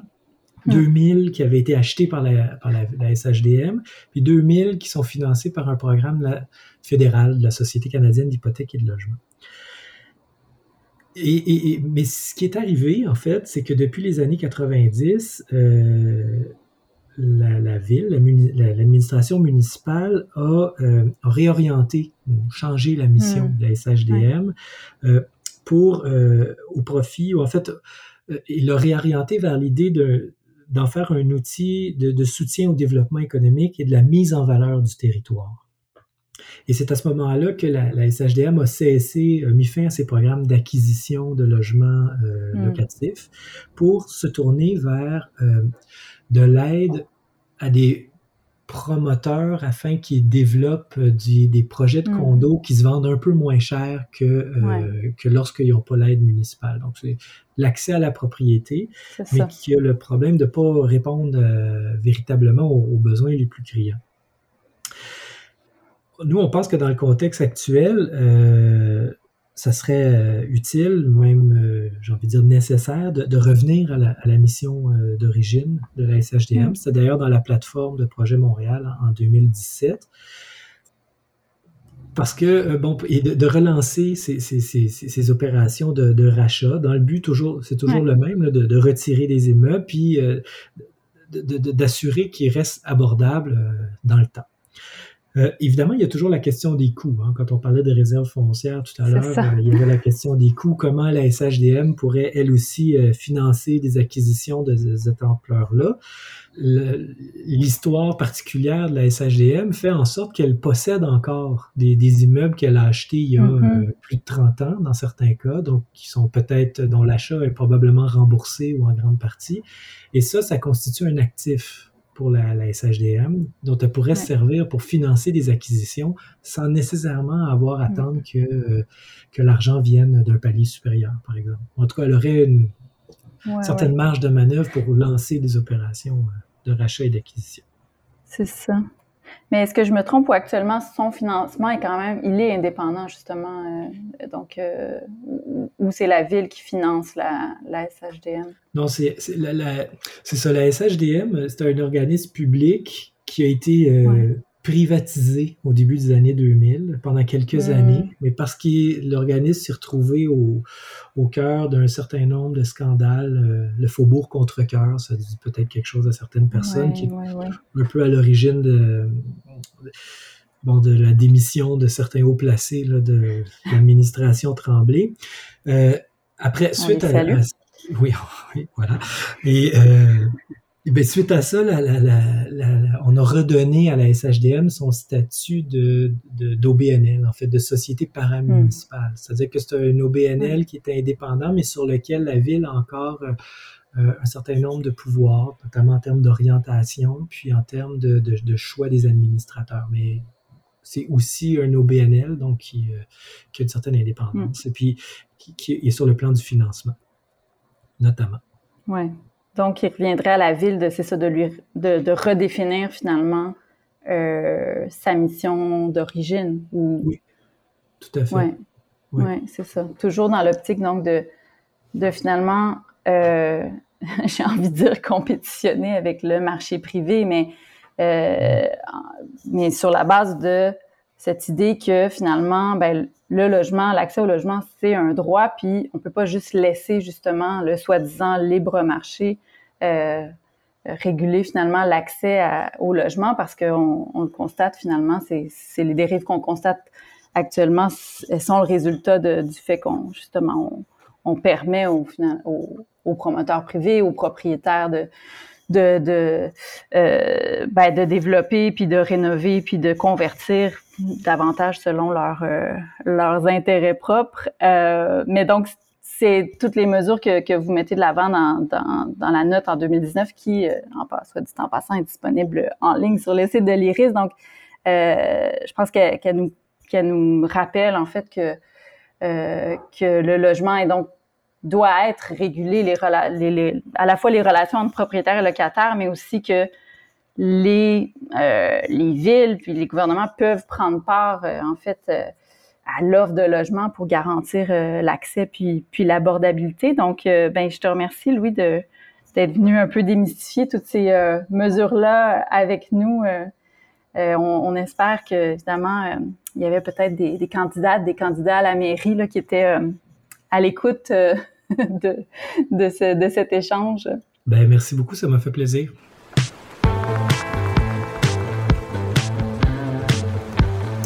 Donc, face à la situation actuelle euh, du logement locatif, notamment, on l'a vu, on ne peut pas se contenter de réguler le marché privé. Il faut aussi se donner des moyens de créer du logement abordable qui soit euh, soustrait des impératifs de rentabilité des promoteurs et des propriétaires immobiliers. Euh, et parmi les habitations abordables qui existent au Québec et qui représentent justement une alternative au marché privé, ben, il y a les coopératives d'habitation les coops. Euh, donc, une coopérative d'habitation, ben, vous le savez peut-être, c'est une association en fait qui devient propriétaire d'un immeuble. Euh, et les membres de euh, cette association-là, ce sont ceux qui vont, euh, ben, qui louent un logement, puis qui vont ensuite gérer ensemble et entretenir ensemble cet immeuble-là. Il y aurait plus de 1200 coopératives d'habitation au Québec selon le ministère de l'Économie et de l'Innovation et euh, plus de 50 000 personnes euh, qui, euh, vivent dans ce type d'habitation-là, selon la FECHIM, qui est la Fédération des coopératives d'habitation de Montréal. il y a différents types de coop d'habitation au Canada, mais la plupart, ce sont des coopératives locatives qui ont été créés dans les années 70-80 dans le cadre de programmes gouvernementaux euh, fédéral et provincial qui visaient en fait à fournir du logement à des personnes à faible et euh, faible revenu et modeste revenu. Euh, et donc, ce sont encore aujourd'hui les coops ben, des logements qui sont relativement euh, abordables, euh, où les locataires sont, sont admissibles au supplément au loyer qui est offert par le gouvernement provincial au Québec, du moins. Et euh, les coops, euh, elles se distinguent par contre de d'autres types de logements euh, abordables, comme par exemple les, les HLM, les habitations à loyer modique.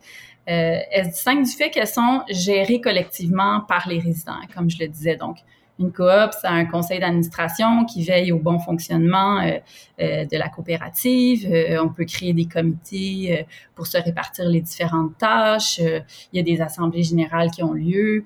Euh, puis bon, elles sont censées respecter aussi les, principes coopératifs euh, a établi l'Alliance coopérative internationale, donc comme, comme tout type de, coopérative. Euh, elle se distingue aussi par le fait que, euh, puis elle se distingue peut-être du, logement euh, privé traditionnel, si on veut, par le fait que les membres de la coop vont pas tirer de, de, gains financiers de leur participation dans la coop. ils doivent gérer avant tout leur logement pour en assurer l'intégrité, la pérennité. Euh, et donc, on pourrait dire que c'est un peu l'opposé, en apparence du moins, de, l'idéal du propriétaire immobilier qui est amené à concevoir sa maison, sa résidence comme un, investissement, puis euh, un placement qu'on veut vouloir, dont la valeur euh, doit croître.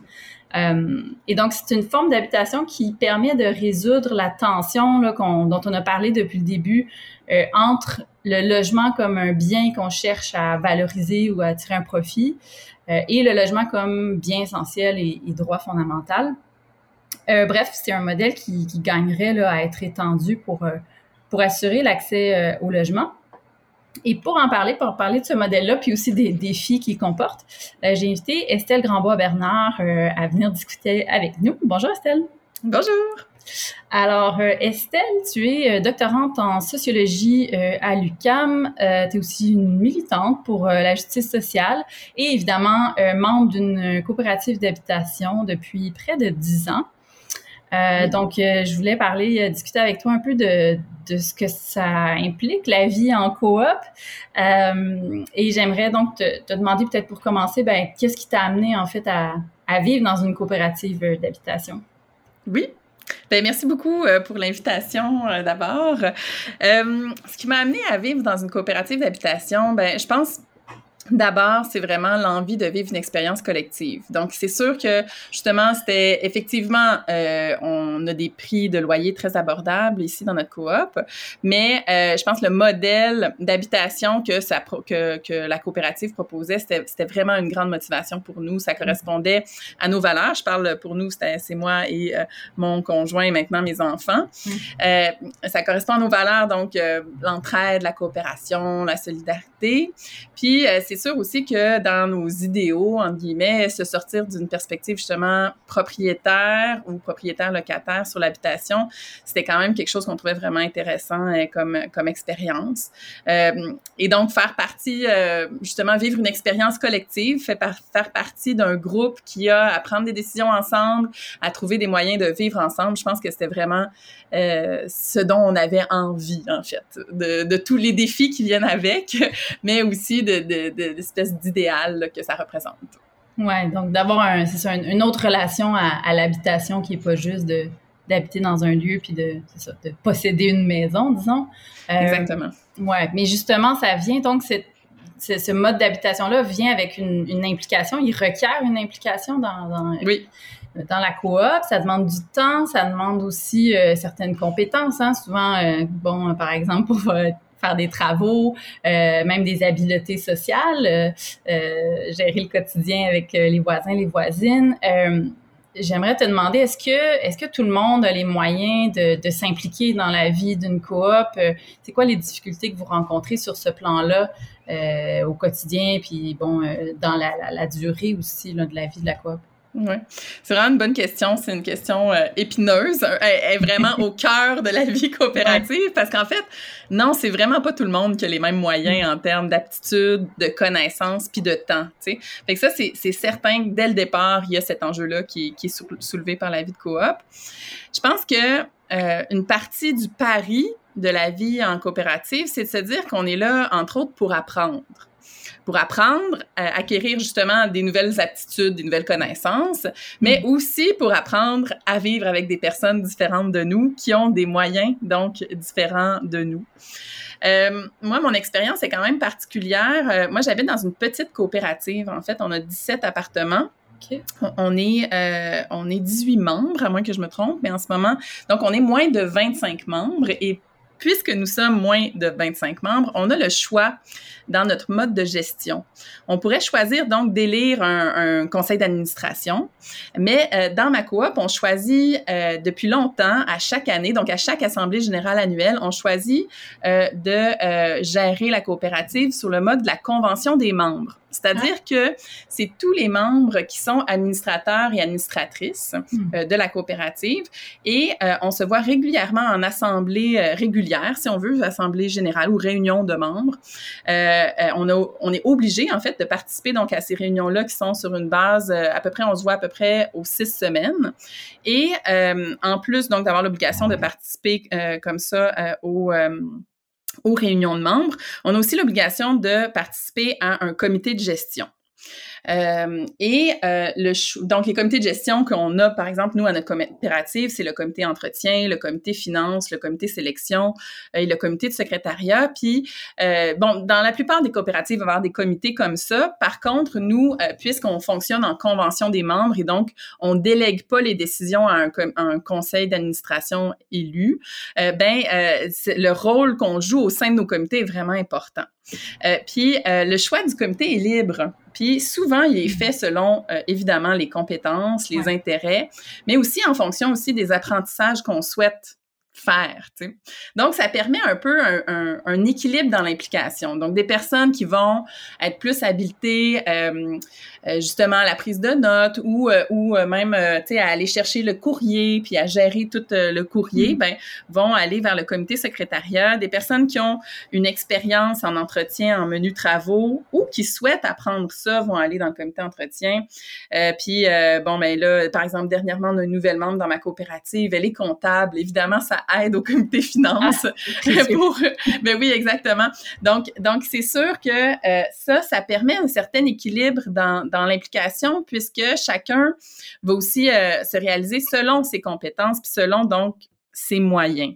Euh, mais évidemment que tu sais, on peut pas arriver à une implication égale de tout le monde, puis, puis qu'il va y avoir des personnes qui en fait aussi, ça dépend des moments, mais selon certains moments de l'année, vont avoir à s'impliquer plus, euh, d'autres qui vont avoir une implication plus régulière. Euh, euh, donc, c'est sûr que ça va créer un peu comme ça des des, équilibres dans l'implication. Euh, mais dans les grandes coopératives, donc des coopératives euh, vraiment plus larges ou, euh, des coopératives avec logement subventionné, logement adapté, etc., l'enjeu de la mixité il est vraiment important, il est vraiment majeur. parce qu'en fait, il faut justement qu'il y ait une mixité dans les coops pour qu'elle soit viable, notamment sur le plan financier. Il faut qu'il y ait des personnes qui ont du temps euh, à donner bénévolement, puis qui ont des connaissances et des aptitudes au niveau du fonctionnement, du budget, pour assurer un fonctionnement de base euh, de la coopérative, puis ensuite peut-être même avoir des projets, euh, au sein de la coopérative. Donc c'est sûr que on n'a pas tous et toutes les mêmes moyens de s'impliquer dans la vie de la coopérative pour être dans une coopérative, il faut en avoir un peu, si ce n'est qu'une volonté d'apprendre, justement. Euh, mais, euh, mais je pense que ça fait partie un peu, euh, justement, des apprentissages qu'on a, qu'on a à faire quand on est membre d'une coop, c'est-à-dire qu'il va en avoir, tu sais, des, des, des, inégalités de moyens, puis il faut vivre, il faut apprendre à vivre dans ce contexte-là. Oui, c'est ça. Puis à à se former à la limite pour euh, justement aller acquérir certaines, euh, certaines compétences, puis pas, euh, pas prendre pour acquis que, bon, c'est ça, c'est quelqu'un d'autre qui va le faire. non, c'est ça. Mais c'est ça. Après, comme je disais, moi, j'ai l'expérience vraiment de, du mode de gestion en convention des membres. Donc, on n'a pas le souci, tu sais, on n'a pas on peut pas déléguer au CA. On on peut pas se mhm, dire ah mais les personnes euh, euh, sur le CA vont s'en occuper. Euh, nous on a vraiment on porte tous et toutes la responsabilité de la bonne gestion. puis bon évidemment moi je, suis vendue au modèle on s'entend parce que c'est une expérience très positive pour nous pour la pour notre coopérative mais c'est certain que c'est la, la, loi ne le permet pas après plus de 25 membres. Donc, c'est sûr que quand il y a des administrateurs, administratrices qui doivent être, être élus, ça, ça, ça, change quand même la dynamique. Ouais, c'est ça. Ça fait qu'il y a peut-être des gens justement qui vont être moins impliqués. Puis bon, ça, peut venir avec toutes sortes de, de déséquilibres, euh, d'inégalités, bon, euh, de frustration, on peut, on peut l'imaginer. euh, puis, puis donc, on, c'est, quelques-uns des défis, j'imagine, qui, qui viennent avec la, la gestion euh, collective. Mais, mais il y en a d'autres. bon, d'autres défis, en fait, qui portent sur même la, la viabilité euh, de, des coopératives d'habitation euh, euh, sur, sur leur existence même. Bon, à commencer par les obstacles juridiques, là, je pense, qui, qui, qui viennent mm-hmm. avec la, le démarrage d'une coop, parce que c'est un modèle évidemment qui est, qui est encadré par, par des lois. Donc, par la loi, oui. Exact. Euh, il y a un défi aussi qui est, qui est particulier, euh, c'est, c'est le défi financier. Bon, c'est, le défi, je pense, de, de n'importe quel modèle de logement. Évidemment, on mm-hmm. entretient un immeuble, ça vient avec des coûts euh, qui peuvent être importants puis qui, bon, euh, des fois difficiles à prévoir. mais c'est ça, dans les coops, il y, a, il y a, disons, un défi particulier sur ce plan-là. Est-ce que tu peux nous en parler un peu? Écoute, l'enjeu principal, c'est vraiment de trouver l'équilibre, euh, je, pense, entre garder le prix des loyers bas, euh, donc, euh, être un logement abordable, offrir des logements abordables à nos membres, puis assurer en même temps l'entretien régulier, l'entretien constant finalement des immeubles. Euh, parce que parce que c'est ça, cet entretien-là, en fait, on peut pas prendre de pause. Mais ben là, ça, c'est une généralité par rapport euh, à, toute l'habitation. mais euh, mais c'est ça, on peut pas prendre de pause concernant l'entretien. Il faut constamment arrimer le plan des travaux à faire mm-hmm. avec les besoins budgétaires de la coopérative. Euh, donc, donc, il y a une nécessité parfois d'augmenter les loyers, par exemple, ou, bon, c'est ça, ou d'aller chercher, tu sais, de faire plus de recherches, par exemple, pour des travaux qui pourraient être subventionnés euh, donc euh, au niveau des subventions. Mais le pire scénario, c'est vraiment celui où les loyers euh, augmentent jamais. En mm-hmm. fait, c'est un scénario qui est quand même vraiment connu dans le monde des coopératives. Donc, des fois, des vieilles coopératives qui n'ont pas augmenté leur loyer depuis vraiment des années. Euh, et euh, donc, les ah loyers sont très, très bas. Puis, parallèlement à ça, en même temps, des, des travaux qui se font pas. Puis là, on arrive devant des travaux à faire qui sont des prix de prix faramineux. je pense, par exemple, juste nous, on n'est pas dans cette situation-là. Mais euh, par exemple, dans les prochaines années, à notre coopérative, on doit refaire des murs de briques et des balcons, puis on en a pour euh, euh, des centaines de milliers de dollars. donc, il faut être prêt, il faut avoir des réserves qui ont été qui ont été montées, il faut avoir un, donc il faut avoir les revenus nécessaires pour faire ces travaux, tout simplement. mais mais c'est ça. Donc, j'ai entendu des cas des fois de coopératives euh, qui se retrouvaient sous tutelle parce que ça peut arriver aussi quand on n'est pas euh, quand les, la, coopérative devient pas viable financièrement qu'elle va être mise sous tutelle prise en charge. Euh, puis là il y a comme des espèces de plans de redressement qui vont être dessinés pour les coopératives puis qui vont impliquer parfois des augmentations très drastiques de loyer pour les membres tout à coup. Et ça ben ça, ça aussi c'est très difficile après pour une coopérative de poursuivre ses activités dans, dans, dans ce contexte là donc ça repose vraiment aussi, en même temps, c'est ça, tu ça repose encore une fois beaucoup sur l'implication puis la participation, sur le fait d'avoir des personnes qui sont vraiment engagées pour la coopérative, pas engagées par, mais engagées dans le sens de d'un engagement bénévole, impliqué, c'est ça, dans la coopérative, puis qui tiennent les rênes serrées, c'est-à-dire qui ont la vision de ce qui est à faire au niveau de l'entretien, de comment le faire, puis aussi euh, au niveau des finances, où on en est, comment est-ce qu'on va réaliser les travaux à faire euh, sur le plan financier.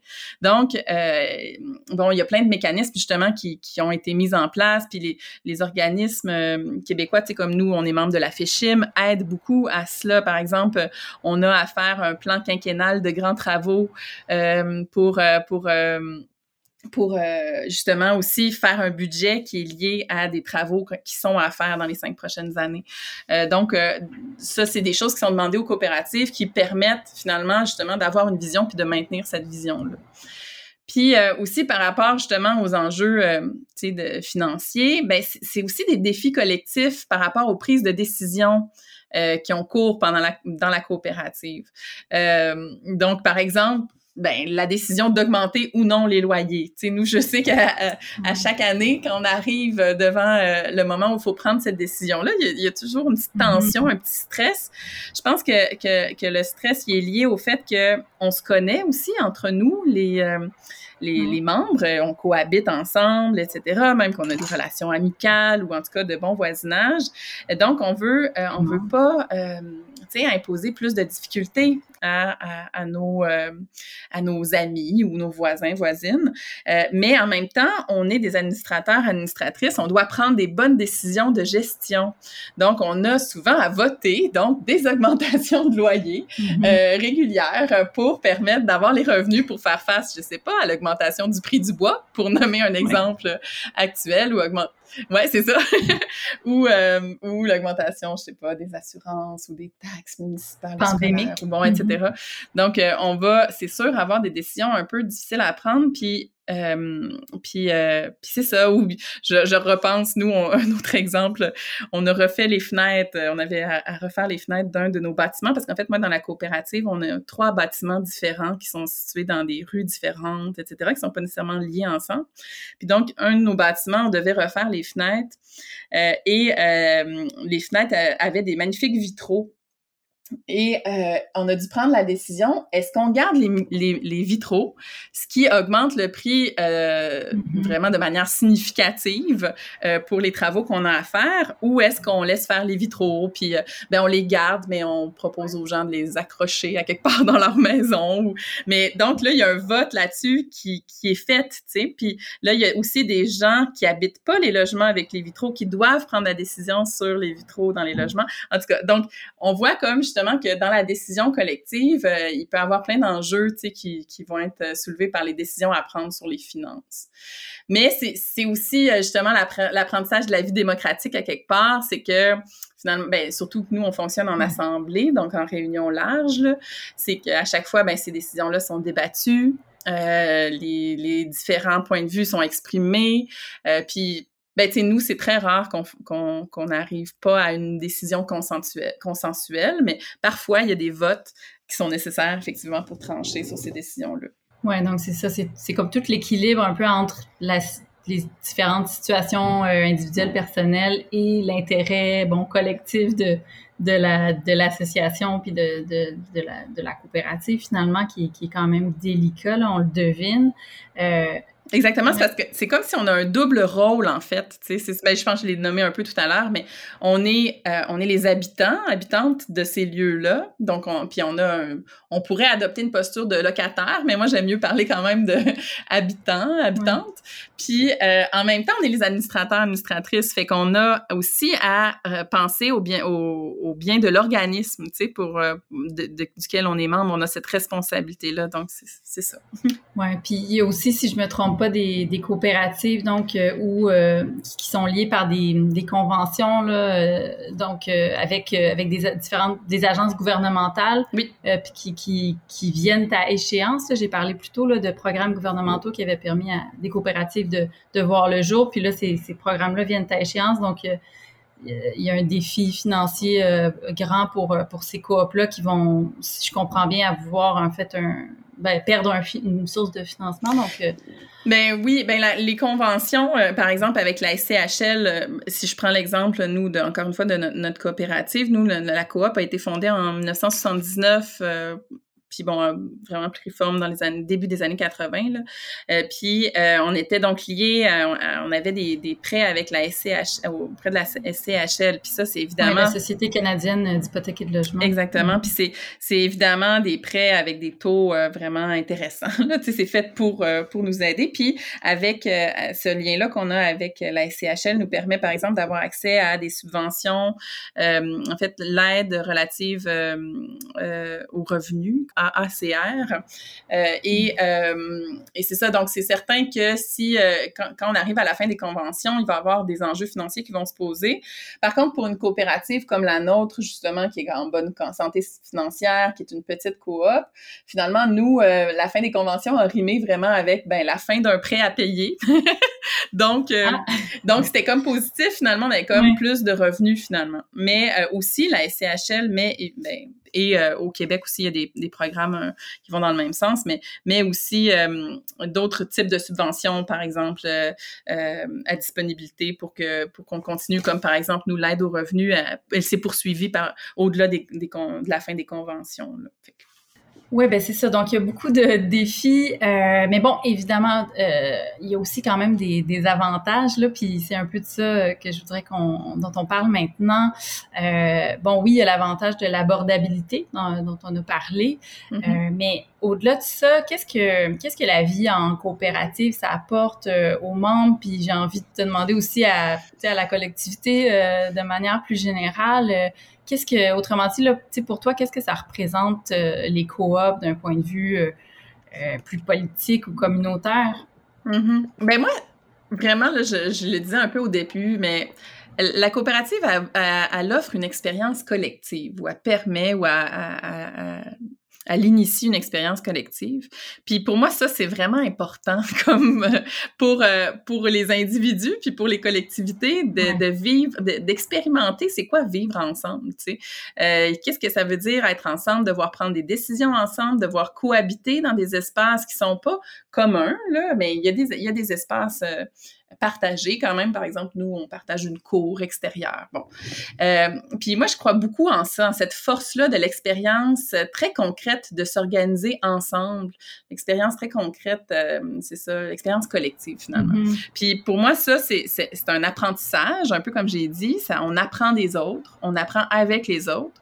Puis ça, ça implique aussi d'assumer qu'on on a besoin des autres, en fait. On a besoin les unes des autres pour réaliser des projets d'habitation. Qu'on peut pas, ben, qu'on peut, là, évidemment, dans le système actuel, habiter seul, mm. mais qu'il y a une richesse, puis il y a une valeur à habiter ensemble. Euh, puis, euh, bon, ça passe, entre autres, par aussi, tu sais, je parlais d'apprentissage, l'apprentissage de la prise de décision collective, puis du débat. Euh, puis bon, dans une coopérative, ça va être souvent sur des enjeux de gestion, mais qui vont parfois soulever des questions politiques ou des enjeux de valeur, tu sais. Puis, euh, puis donc, où il va y avoir des, des, opinions ou des visions opposées qui vont se rencontrer. Euh, puis ça aussi, c'est un apprentissage, j'ai l'impression, comme pour, pour la vie euh, démocratique, puis pour la, pour la, la citoyenneté, entre guillemets. Je pense que c'est un apprentissage vraiment important à faire, tu sais, savoir que, ben il y a différents points de vue, mais il faut quand même qu'on arrive ensemble à, à s'entendre pour prendre une décision, tu sais. puis c'est ça, puis je nommais la vie démocratique. Je pense que les, les coopératives, ça peut être vraiment justement un euh, un endroit très intéressant pour expérimenter très concrètement euh, la, démocratie. Donc, je parlais de prise de décision, mais, mais aussi de, du débat, de comment s'exprimer euh, les, les, uns face aux autres. Ça, je pense que c'est aussi quelque chose vraiment important pour que les coops peuvent apporter. Puis, ben, on l'a nommé, tu l'as nommé dès le départ aussi, c'est sûr que les coopératives d'habitation défendent une vision de l'habitation puis du droit au logement pour tout. Le mouvement coopératif lui-même est une force politique à travers différentes institutions euh, dont on va se doter. Puis ça, je pense que c'est aussi vraiment important, puis que c'est, ça nous permet finalement de, défendre un modèle, euh, un, autre modèle, un, véritable modèle alternatif par rapport au système d'habitation actuel. Parce qu'en fait, vraiment, tu sais, vivre en coopérative, euh, tu le nommais, mais faire aucunement, tu sais, avoir aucunement une vision de valorisation euh, ou, euh, ou d'investissement par rapport à notre chez-soi, c'est tellement en contradiction avec la logique puis le développement de l'habitation actuelle. Et donc, quand, quand tu es dans cette forme d'habiter-là, tes, tes intérêts euh, sont, sont, convergent pas du tout vers la spéculation immobilière, par exemple. Euh, fait que ça, ça, moi, je trouve que c'est vraiment le fun aussi qu'il y ait une diversité euh, puis des possibles ouverts par d'autres formes de concevoir le logement que celle qui est, euh, qui est la forme dominante, là, qui est, qui est dictée un peu par les marchés financiers, par les marchés immobiliers, etc. Oui, donc c'est ça. Il y, a, il les impératifs concrets de, la vie en couple, puis des fois, ça, ça, peut entrer bon, en conflit, ou en tout cas les contraintes qui s'imposent à, la vie quotidienne peuvent entrer en conflit avec l'idéal de gestion collective. En même temps, euh, cet idéal-là, la, vie en couple permet d'ancrer cet idéal-là dans justement un quotidien, puis euh, des relations euh, très concrètes, puis des, décisions euh, très concrètes. Donc, il y a, un modèle qui est certainement qui nous permet vraiment de penser, c'est ça, l'habitation en dehors du, du, modèle dominant qu'on connaît actuellement. Exactement. Puis, tu sais, justement, on parle d'un idéal de gestion collective, mais en fait, un peu comme tu le disais, c'est vraiment très concret en fait. Tu sais, pour nous, ça fonctionne euh, cette espèce d'arrimage entre un idéal puis euh, les impératifs euh, de la gestion quotidienne, parce que justement, la gestion collective, c'est vraiment une expérience très concrète. Mmh. Puis mmh. on, on, se dote de politique, on se dote de mécanismes, on révise constamment ces mécanismes-là pour s'assurer finalement le bon fonctionnement puis la viabilité financière euh, de la coopérative.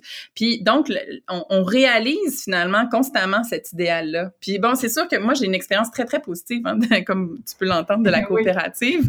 Euh, mais, euh, mais, mais en même temps, justement, tu sais, ça, démontre que c'est possible, en fait, de vivre euh, très concrètement euh, à l'intérieur de cet idéal-là à travers les, les structures puis les institutions qui ont été mises en place par le mouvement coopératif. Fait que ça, c'est...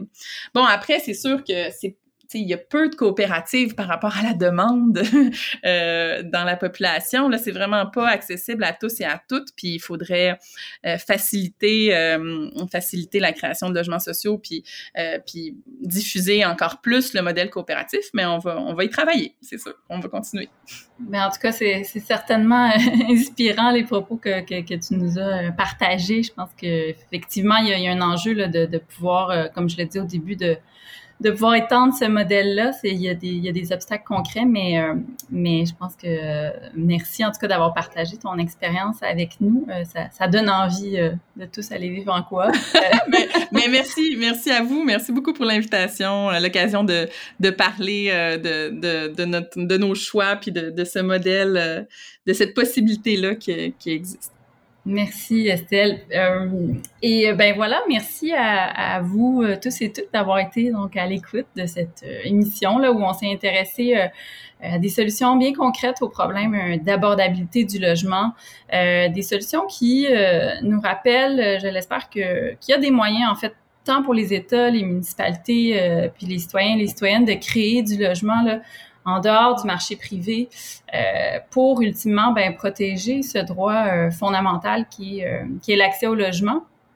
Euh, je, je, je, remercie euh, à nouveau le Fred Savard de nous avoir prêté, entre guillemets, son balado. et je remercie aussi Larry Dufresne qui, qui a réalisé le, le montage. Euh, puis je termine en vous disant que si vous voulez euh, plus euh, de contenu sur la question du logement, ben je vous invite à, à vous rendre en fait sur le site de, de l'IRIS. L'adresse c'est www.iris-recherche.qc.ca. on va publier beaucoup de contenu là, sur cette question-là, d'autres alternatives aussi, d'autres solutions à, à, la crise du logement euh, actuelle euh, dans les prochaines semaines, euh, puis dans qui, espérons-le, alimenteront les réflexions là, dans le cadre notamment de, de, de la campagne électorale municipale et, et, fédérale. Donc sur ce, je vous dis merci et au revoir.